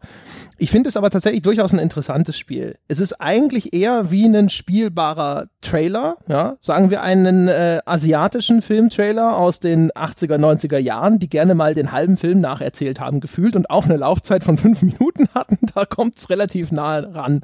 Und äh, in der Hinsicht fand ich es ganz cool. Ich fand zum Beispiel interessant, einfach mal solche Smash-Cuts in einem Videospiel zu erleben. Das gibt's ja nicht häufig. Also einen, einen Schnitt im Spiel, also Schnitte sind so in einem Spiel ja sowieso sehr selten. Also meistens ist ja ein Spiel stark einfach modular segmentiert. Du hast den spielbaren Abschnitt und dann kommt in Anführungsstrichen ein Schnitt oder aber dann kommt die Cutscene. Und hier ist es so, das Spiel schneidet tatsächlich einfach um zu einer komplett anderen Szene, aber die ist weiterhin interaktiv. Gibt es auch eine interessante Erläuterung dann hinterher von dem Autor dazu dass er, als er das das erste Mal äh, gemacht hat, also das erste Mal, wo es im Spiel vorkommt, hat er einen richtig drastischen Szenenwechsel eingebaut, damit dir auch klar wird, dass du jetzt auf einmal in einer völlig anderen Situation, in einer anderen Zeitebene bist und jetzt aber die Interaktion wieder einsetzt und du nicht einfach nur fünf Meter weiter auf einmal weiterspielen sollst, wie es dann auch später zum Beispiel passiert. Und ich war aber überrascht, dass das zum Beispiel in dieser Flughafenszene teilweise ganz ordentlich funktioniert hat. Nicht richtig super gut, es war immer noch so ein bisschen komisch, desorientierend, aber ich habe gedacht so, hey, ähm, ist diese Schnitttechnik nicht etwas, was in Spielen vielleicht häufiger eingesetzt werden sollte, wenn das technisch möglich ist, ähm, dass du bei Szenen hast, die langwierig sind, einfach, wie es ein Film auch macht, durch Schnitte das Ganze abkürzt. Also anstatt den Spieler, wie, wie es ja in Spielen heute gemacht wird, jetzt zurücklaufen zu lassen von A nach B, einfach zu sagen, Schnitt, Schnitt, hier sind zwei Übergangsszenen, die du steuerst du auch noch von mir aus, aber zack, und jetzt bist du da, wo du hin musst. In der Hinsicht fand ich es total interessant. Also das fand ich in der Hinsicht schon wieder so ein bisschen inspirierend in Hinblick auf, wie kann man das, was dieses Spiel macht, an einem anderen Ort vielleicht tatsächlich gewinnbringend übertragen. Auch hier ähm, finde ich ganz bemerkenswert, wie dadurch, dass das Spiel so viele Schnitte hat und du dadurch auch sehr viele Szenen an unterschiedlichen Locations durchläufst, du den Eindruck hast, eine viel umfangreichere Erzählung präsentiert zu bekommen, als das eigentlich der Fall ist. Also es ist wirklich ja auch da wieder ein bisschen mikroskopisch klein, aber ähnlich auch wie bei dem One Chance finde ich es ganz bemerkenswert, dass der Eindruck einer viel ausladernderen Erzählung entsteht dadurch, weil halt ganz, ganz viele Übergangsszenen, die in einem Spiel normalerweise stattfinden, und das merkt man gerade am Anfang, wo man noch relativ frei diese Umgebung erkunden kann, die fallen halt weg, weil auf einmal ist es total reduziert und es ist nur noch diese eine Aufgabe, Lauf von A nach B, Schnitt und nächstes Ding. Das fand ich schon ganz bemerkenswert. Sebastian, du bist. Ja, das sind, das sind Lücken drin und die füllt der Mensch. Das ist super. Äh, man malt sich dann mehr aus und das, tatsächlich ist es auch eines dieser inspirierenden Spiele. Es ist vielleicht als Spiel nicht super, es ist eine witzige kleine Erfahrung, die ich eben auch als jemand schätze, der sich sehr viel mit Spielen auseinandersetzt, einfach weil es erfrischend, weil es anders ist. Ich kann sehr gut verstehen, dass äh, das Spiel generell nicht so gut empfunden wird. Ich gucke gerade mal auf Steam, da ist es, ach doch, auch positiv. Nein, oh, falsches Fenster. Sein. Es war ausgeglichen. Es war äh, 61 Prozent der 1141 Nutzer finden es gut. Also das äh, sorgt auch bei Steam, äh, die einen ganz anderen Kram, wir hatten es ja vorhin von New York, ganz gut findet. Ähm, das Steam-Publikum ist auch so ein bisschen unentschlossen, aber ähm, es gab da so viele Dinge, die ich toll finde und die ich gerne nochmal woanders sehen würde. Insbesondere auch dieses Surreale. Ähm, das trauen sich zu wenige Spiele. Es gibt da diese Szene, wo die, äh, das Agentenpaar auf einer Hochzeit ist. Ich weiß gar nicht so richtig warum. Es hat offensichtlich mit ihrem Job zu tun. Aber sie sitzen dann da und beginnen zu trinken. Und äh, plötzlich gibt es so, ganz so ein, so ein Blur-Filter, dass eben die, die Lichter alle so ein bisschen überblenden, man offensichtlich betrunken wird und die äh, Partygäste fangen an zu tanzen und äh, dann schweben sie langsam in den Himmel hinauf, auf so einer Dachterrasse. Im Regiekommentar liest man dann, dass das ein glücklicher Zufall war. Der äh, Autor oder der Programmierer wollte einfach nur mal probieren, ob sie, ob er irgendwie beim Tanzen eine, eine rhythmische Kopfbewegung in irgendeiner Form mit so einer Vertikalbewegung hinbekommt, damit das gut aussieht. Und er hat da irgendeinen Wert viel zu hoch gestellt und die sind alle in die Luft geflogen. Er fand das aber schön. Und äh, dann geht man eben dieser Frau hinterher und das hat einfach wunderbar den Rausch simuliert oder dargestellt, inszeniert.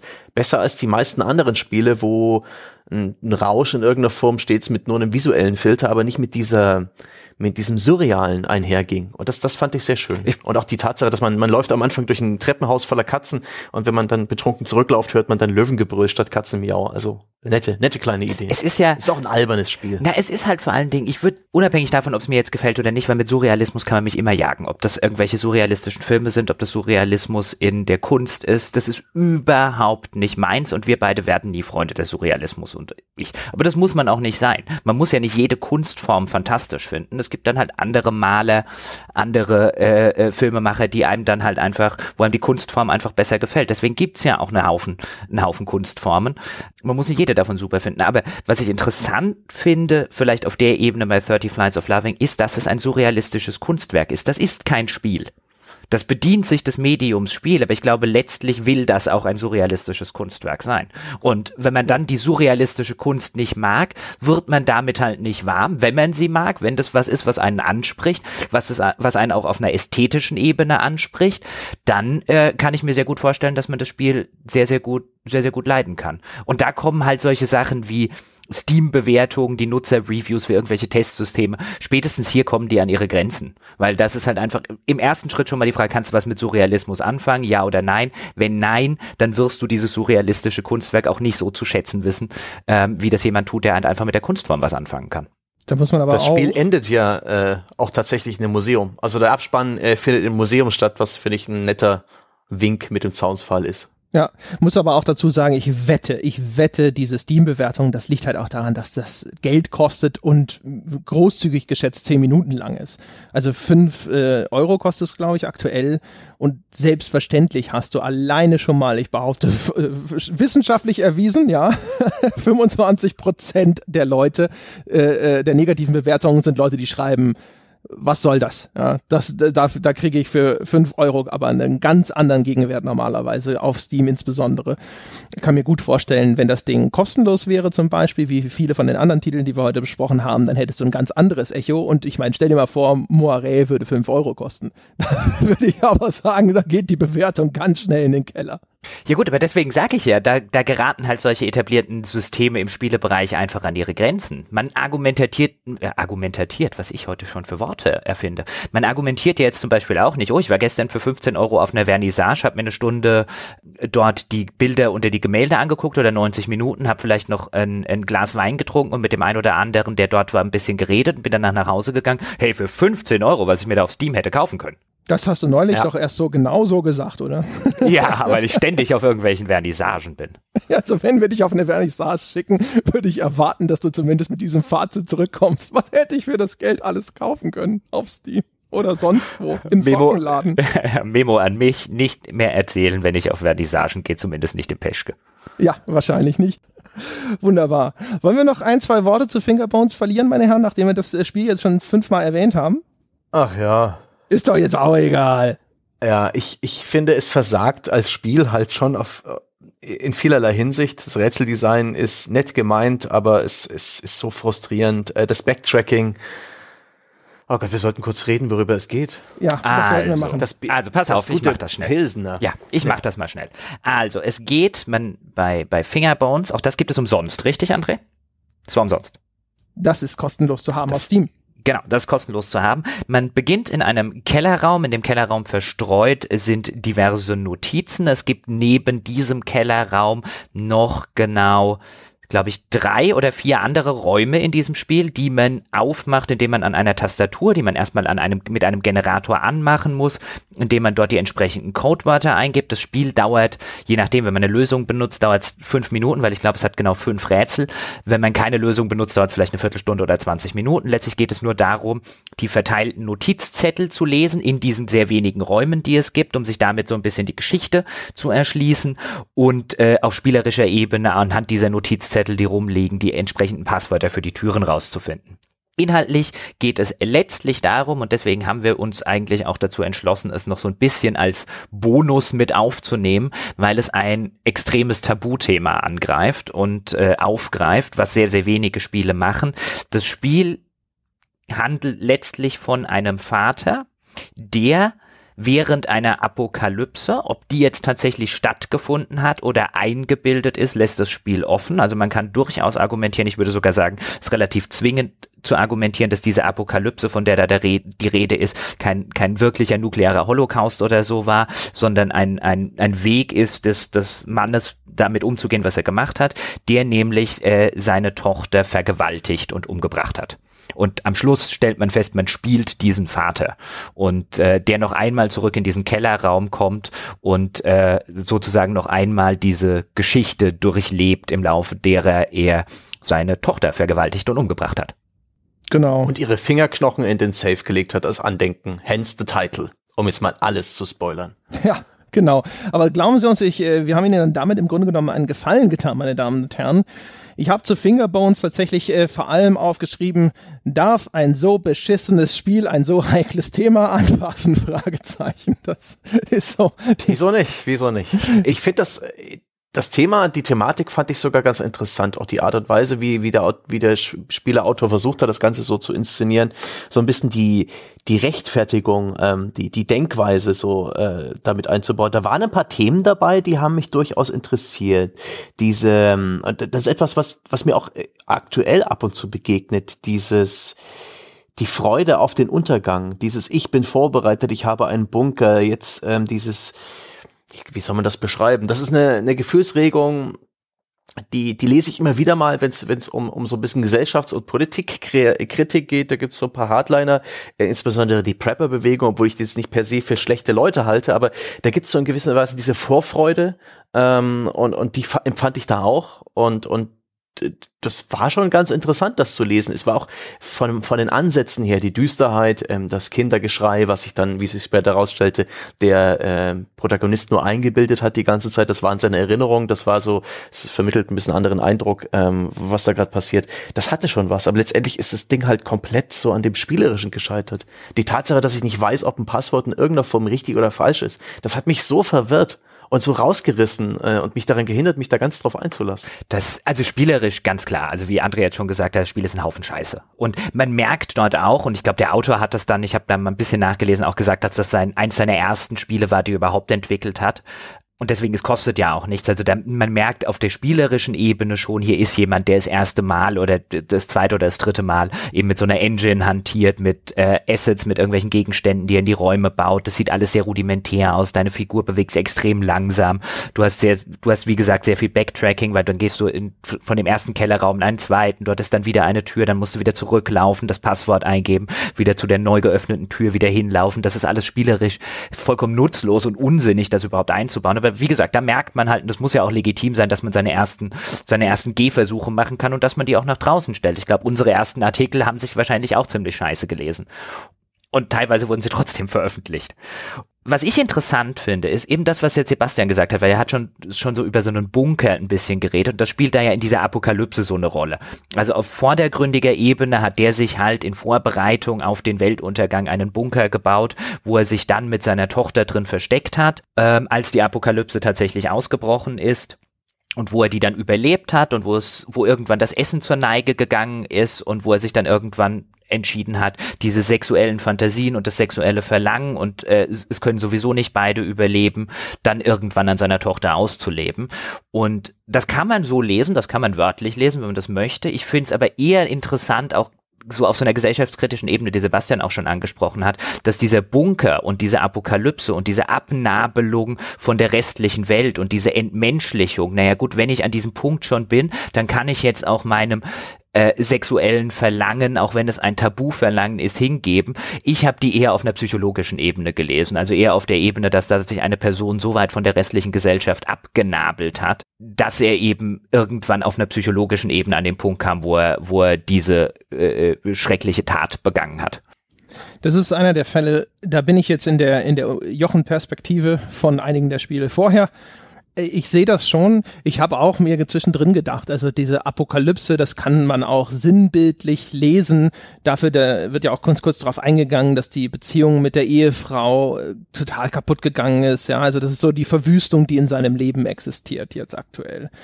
Ich finde es halt alles, ehrlich gesagt, aber wie es transportiert wurde, wie es geschrieben wurde, das hat mich äh, alles überhaupt nicht gepackt. Fand das alles sehr krude in der Umsetzung und habe auch vor allem gedacht, ich fand diese ganze Apokalypse-Geschichte ist habe ich eher als so ein, äh, so, ein, so ein Sicherungsnetz empfunden, äh, anstatt dass man sich hinsetzt und diesen Rechtfertigungsmechanismus, den finde ich auch faszinierend, aber den hätte ich halt viel interessanter gefunden, wenn es eben ohne dieses fantastische Element geschehen wäre, sondern wenn man eben gesagt hätte, jetzt versuche ich eben darzustellen, wie dieser Kinderschänder und Mörder sich das vor sich selber zurechtlügt, um mit sich selbst leben zu können.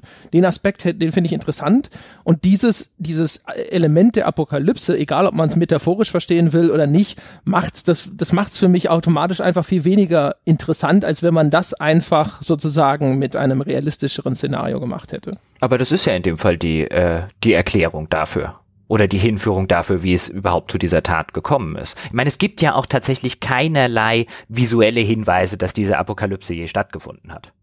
Außer der Grafik ja, ne, nur weil sie schlecht ist, heißt ja noch lange nicht, dass da vorher eine Apokalypse stattgefunden hat. Also es gibt jetzt ja, gibt jetzt ja keinen visuellen Hinweis im Hinblick darauf, dass man das irgendwie sieht oder dass man das den Räumen ansieht, in denen man sich dort bewegt. Das sieht auch nicht wirklich aus wie ein Bunker. Gut, da kann man jetzt natürlich fragen, hat, war er damals nur nicht in der Lage, der Entwickler, einen Bunker wie ein Bunker aussehen zu lassen und so weiter und so fort. Aber das wirkt nicht, äh, wirkt nicht so. Und deswegen, ich fand das als Erklärung zumindest interessant. Ich fand die wenigen Notizen, die es dort gab, jetzt auch nicht katastrophal mies geschrieben. Nein, Nein, das ist natürlich nicht auf, der, auf dem Niveau eines guten Romans oder einer wirklich guten Kurzgeschichte, aber es ist äh, zum Beispiel durchaus besser als das, was ich bei den meisten anderen Spielen an Dialogen gelesen habe.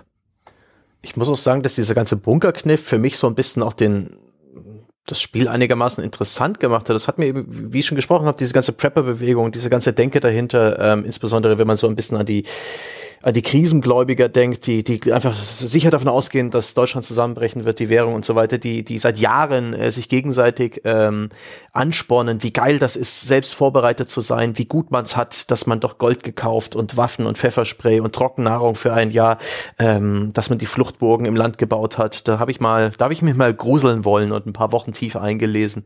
Das hat, das hat da schon ein bisschen mitgeschwungen. Und das ist auch ein, so nach dem Motto, wer einen Hammer hat, sieht nur noch Nägel. Das ist eine ein interessantes Vehikel, um diese ganze, ja, das alles zu, ein Stück weit zu rechtfertigen. Wenn das nicht da gewesen wäre und man wäre trotzdem mit diesem Thema konfrontiert gewesen, ich glaube, dann wäre es mir unangenehm gewesen, wirklich dieses Spiel zu spielen. Ich glaube, das, das hätte dann vielleicht nicht mehr diesen Filter, diesen, diese, diese leichte Abdämpfung. Ja, vor allen Dingen finde ich, wäre vielleicht zu krass. Vor allen Dingen finde ich die, die Prepper-Bewegung halt insofern interessant, ähm, so wie du es liest, weil, weil es so ein bisschen, zumindest finde ich, kann man so interpretieren, der ist halt im Kopf ein Prepper geworden. Nicht nur, nicht nur nach draußen, indem er sich dann jetzt den Bunker gebaut oder nicht gebaut hat, aber der hat sich halt, aber das ist ja die äußere Abnabelung vom Rest, wenn man dann anfängt, die Vorräte zu horten, sich diese Bunker zu bauen, irgendwo Gold anzulegen, irgendwelche Wasservorräte anzulaufen, dann ist man, hat man sich sich ja schon von der normalen Zivilgesellschaft ein bisschen entfernt. Und das ist halt so eine, so, so, so ein geistiger Prepper. Und das ja. als Vehikel zu benutzen, um zu erklären oder zumindest ansatzweise zu erklären, zu versuchen, warum man, wenn man sich im Geist so weit entfernt, vielleicht irgendwann an den Punkt geraten könnte, wo man dann die unterdrückten sexuellen Gefühle für irgendwie die eigene Tochter dann in einer Vergewaltigung auslebt, das finde ich zumindest sowohl erschreckend als auch zumindest interessant als, als Ansatzpunkt mal ganz kurz als Zwischenfrage. Habt ihr das beide mit Lösung gespielt? Nein, ohne, nein. Okay. Weil ich habe, ansonsten hätte ich jetzt nämlich sofort gesagt, vielleicht ist das auch ein bisschen verantwortlich für mein Spielerleben, weil du hast schon geschildert, die Spielfigur bewegt sich quälend langsam. Die Rätsel basieren darauf, dass du zwangsweise, wenn du es ohne Lösung spielst, erstmal hin und her laufen musst, um nämlich diese Notizen zu finden, die dir dann entweder Hinweise geben oder sogar einmal konkret das Passwort geben und dann musst du zurück zu diesem Computer, das Passwort eingeben und dann öffnet sich irgendwo wieder eine Tür und du gehst wieder zurück und es hat mich so abgefuckt. Ich hatte so keinen Bock mehr, wieder irgendwo hin von A nach B zu laufen, obwohl das eigentlich nur so, keine Ahnung, es sind 20 Meter. Aber in dem Spiel sind es gefühlte zwei Stunden Reise quer durch Skyrim. Es war furchtbar. Ah, du bist halt dünnhäutiger als wir. Das, das, das äh, Weicher. Nö, da, da, da, das, äh, das, das halte ich ja für ein, naja. Aber auf jeden Fall, äh, ja, das, das war echt was, das hat mich so gestresst. Und ja, dann, das, hat, das Spiel hat mich erinnert, äh, es gibt einen Film, und der heißt Don't Breathe. Der hat, ich, keine Sorge, ich spoilere es nicht, äh, der hat am Ende einen Twist. Und dieser Twist ist halt auch, der ist halt boah, sag ich, ich sag mal, ich, ich empfand den als extrem geschmacklos und als nur zu, äh, aus reiner Shock-Value dort eingebunden. Und an, der war bis dahin war es ein guter Horrorfilm und dann am Schluss, da haben sie gedacht, jetzt lassen wir da mal richtig die Sau raus. Jetzt machen wir mal also was richtig Schockierendes. Und ich saß nur davor und habe gedacht so, das ist mir jetzt echt ein bisschen zu widerlich, Freunde. Und bei dem Spiel ging es mir so ein bisschen so ähnlich, nur dass es vorher kein guter Horrorfilm war. Stimmt schon, ein Stück weit kann ich das nachvollziehen. Wäre der, der Protagonist nicht so weit gegangen, wie er gegangen ist, ähm, dann wäre es vielleicht auch ein bisschen wirkungsvoller. wenn man es, äh, am Anfang wird, wird eher so dieses Sexuelle betont in den Notizen, später man erfährt man auch, dass er eben noch anderes angetan hat, was ohnehin, wie Jochen schon gesagt hat, keine Aussicht gibt, dass beide überleben. Ähm, ja, es geht vielleicht ein bisschen zu weit. Aber ich finde es interessant, dass es halt jemand gemacht hat, ähm, dass er sich getraut hat, das ganze Ding rauszustellen. Ich finde es auch super, dass genau wie Humor äh, Videospiele jedes und absolut jedes Thema behandeln sollen und dürfen. Und das ist immer spannend. Also ich finde nicht, dass es, ich finde, ich finde nicht, dass es zu weit geht. Kunst muss so weit gehen dürfen. Ähm, wenn, also ich, ist ja auch nicht das, was André gesagt hat. Also nicht, dass André jetzt den äh, in die in die Lage gerät, sich verteidigen zu wollen oder zu müssen. Ähm, Kunst darf das man, man darf sie danach dafür kritisieren, wie Andreas gemacht hat. Das ist beide, beiderseits legitim, aber ich finde auch, auch solche Tabuthemen dürfen und müssen von Kunst aufgegriffen werden. Und wenn wir ernstlich argumentieren würden, dass ein Spiel sowas nicht machen sollte, dann sollten wir uns an der anderen Stelle nicht umdrehen und äh, sollten die Kunsthaftigkeit dieses Mediums fordern oder predigen. Nee, da sind wir uns ja einig. Das haben wir auch oft genug schon betont in, in diesem Podcast. Ich habe auch, glaube ich, irgendwo im Skype-Vorgespräch mit einem von euch beiden schon mal gesagt, also äh, ich glaube sowas wie, äh, schade, dass nicht ein besserer Entwickler so viele Eier hatte. Also ich respektiere, dass man sich traut, so ein heißes Eisen anzufassen. Das finde ich grundsätzlich gut.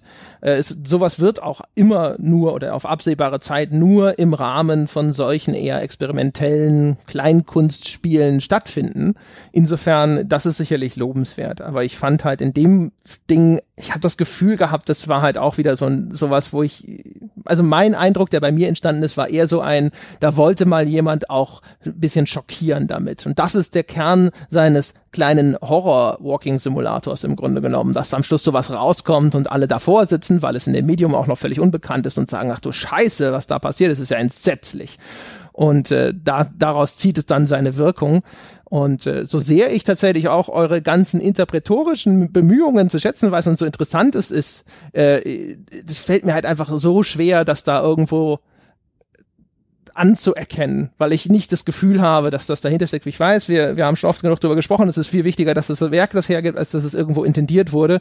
Aber das ist so ein Ding, das, ja, keine Ahnung. Es hatte halt von vorne bis hinten, dachte ich irgendwie immer nur so, ja, schlecht, billig, schlecht, billig, okay, das ist ganz interessant. Und immerhin Eier gehabt. Ich habe dir nichts mehr hinzuzufügen, außer ein nervöses Blicken auf die Uhr. ja, es wird auch Zeit. Es wird auch Zeit. Ja, dann äh, hätte ich gesagt, meine Damen und Herren, ja, wir ver verleihen wir jetzt erstmal den ersten äh, The Pot Eierpreis 2017 an Fingerbones. Das ist ein Wanderpokal mal gucken, wo er als nächstes hingeht.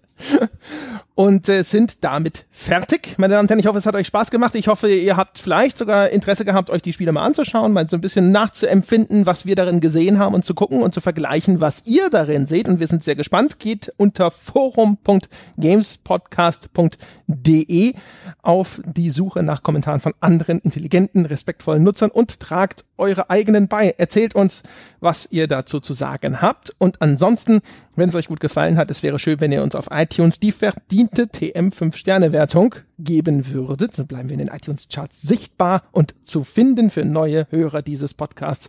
Und wenn es euch vielleicht so richtig gut gefällt, auf Patreon, patreon.com slash auf ein Bier, auch leicht zu finden über unsere Webseite gamespodcast.de könnt ihr Unterstützer dieses Podcasts werden. Für nur 5 Dollar im Monat gibt es unfassbar viele weitere wunderbare, hochwertige Podcast-Inhalte zu haben. Das war's, meine Damen und Herren, für diese Woche. Wir hören uns nächste Woche wieder. Bis dahin.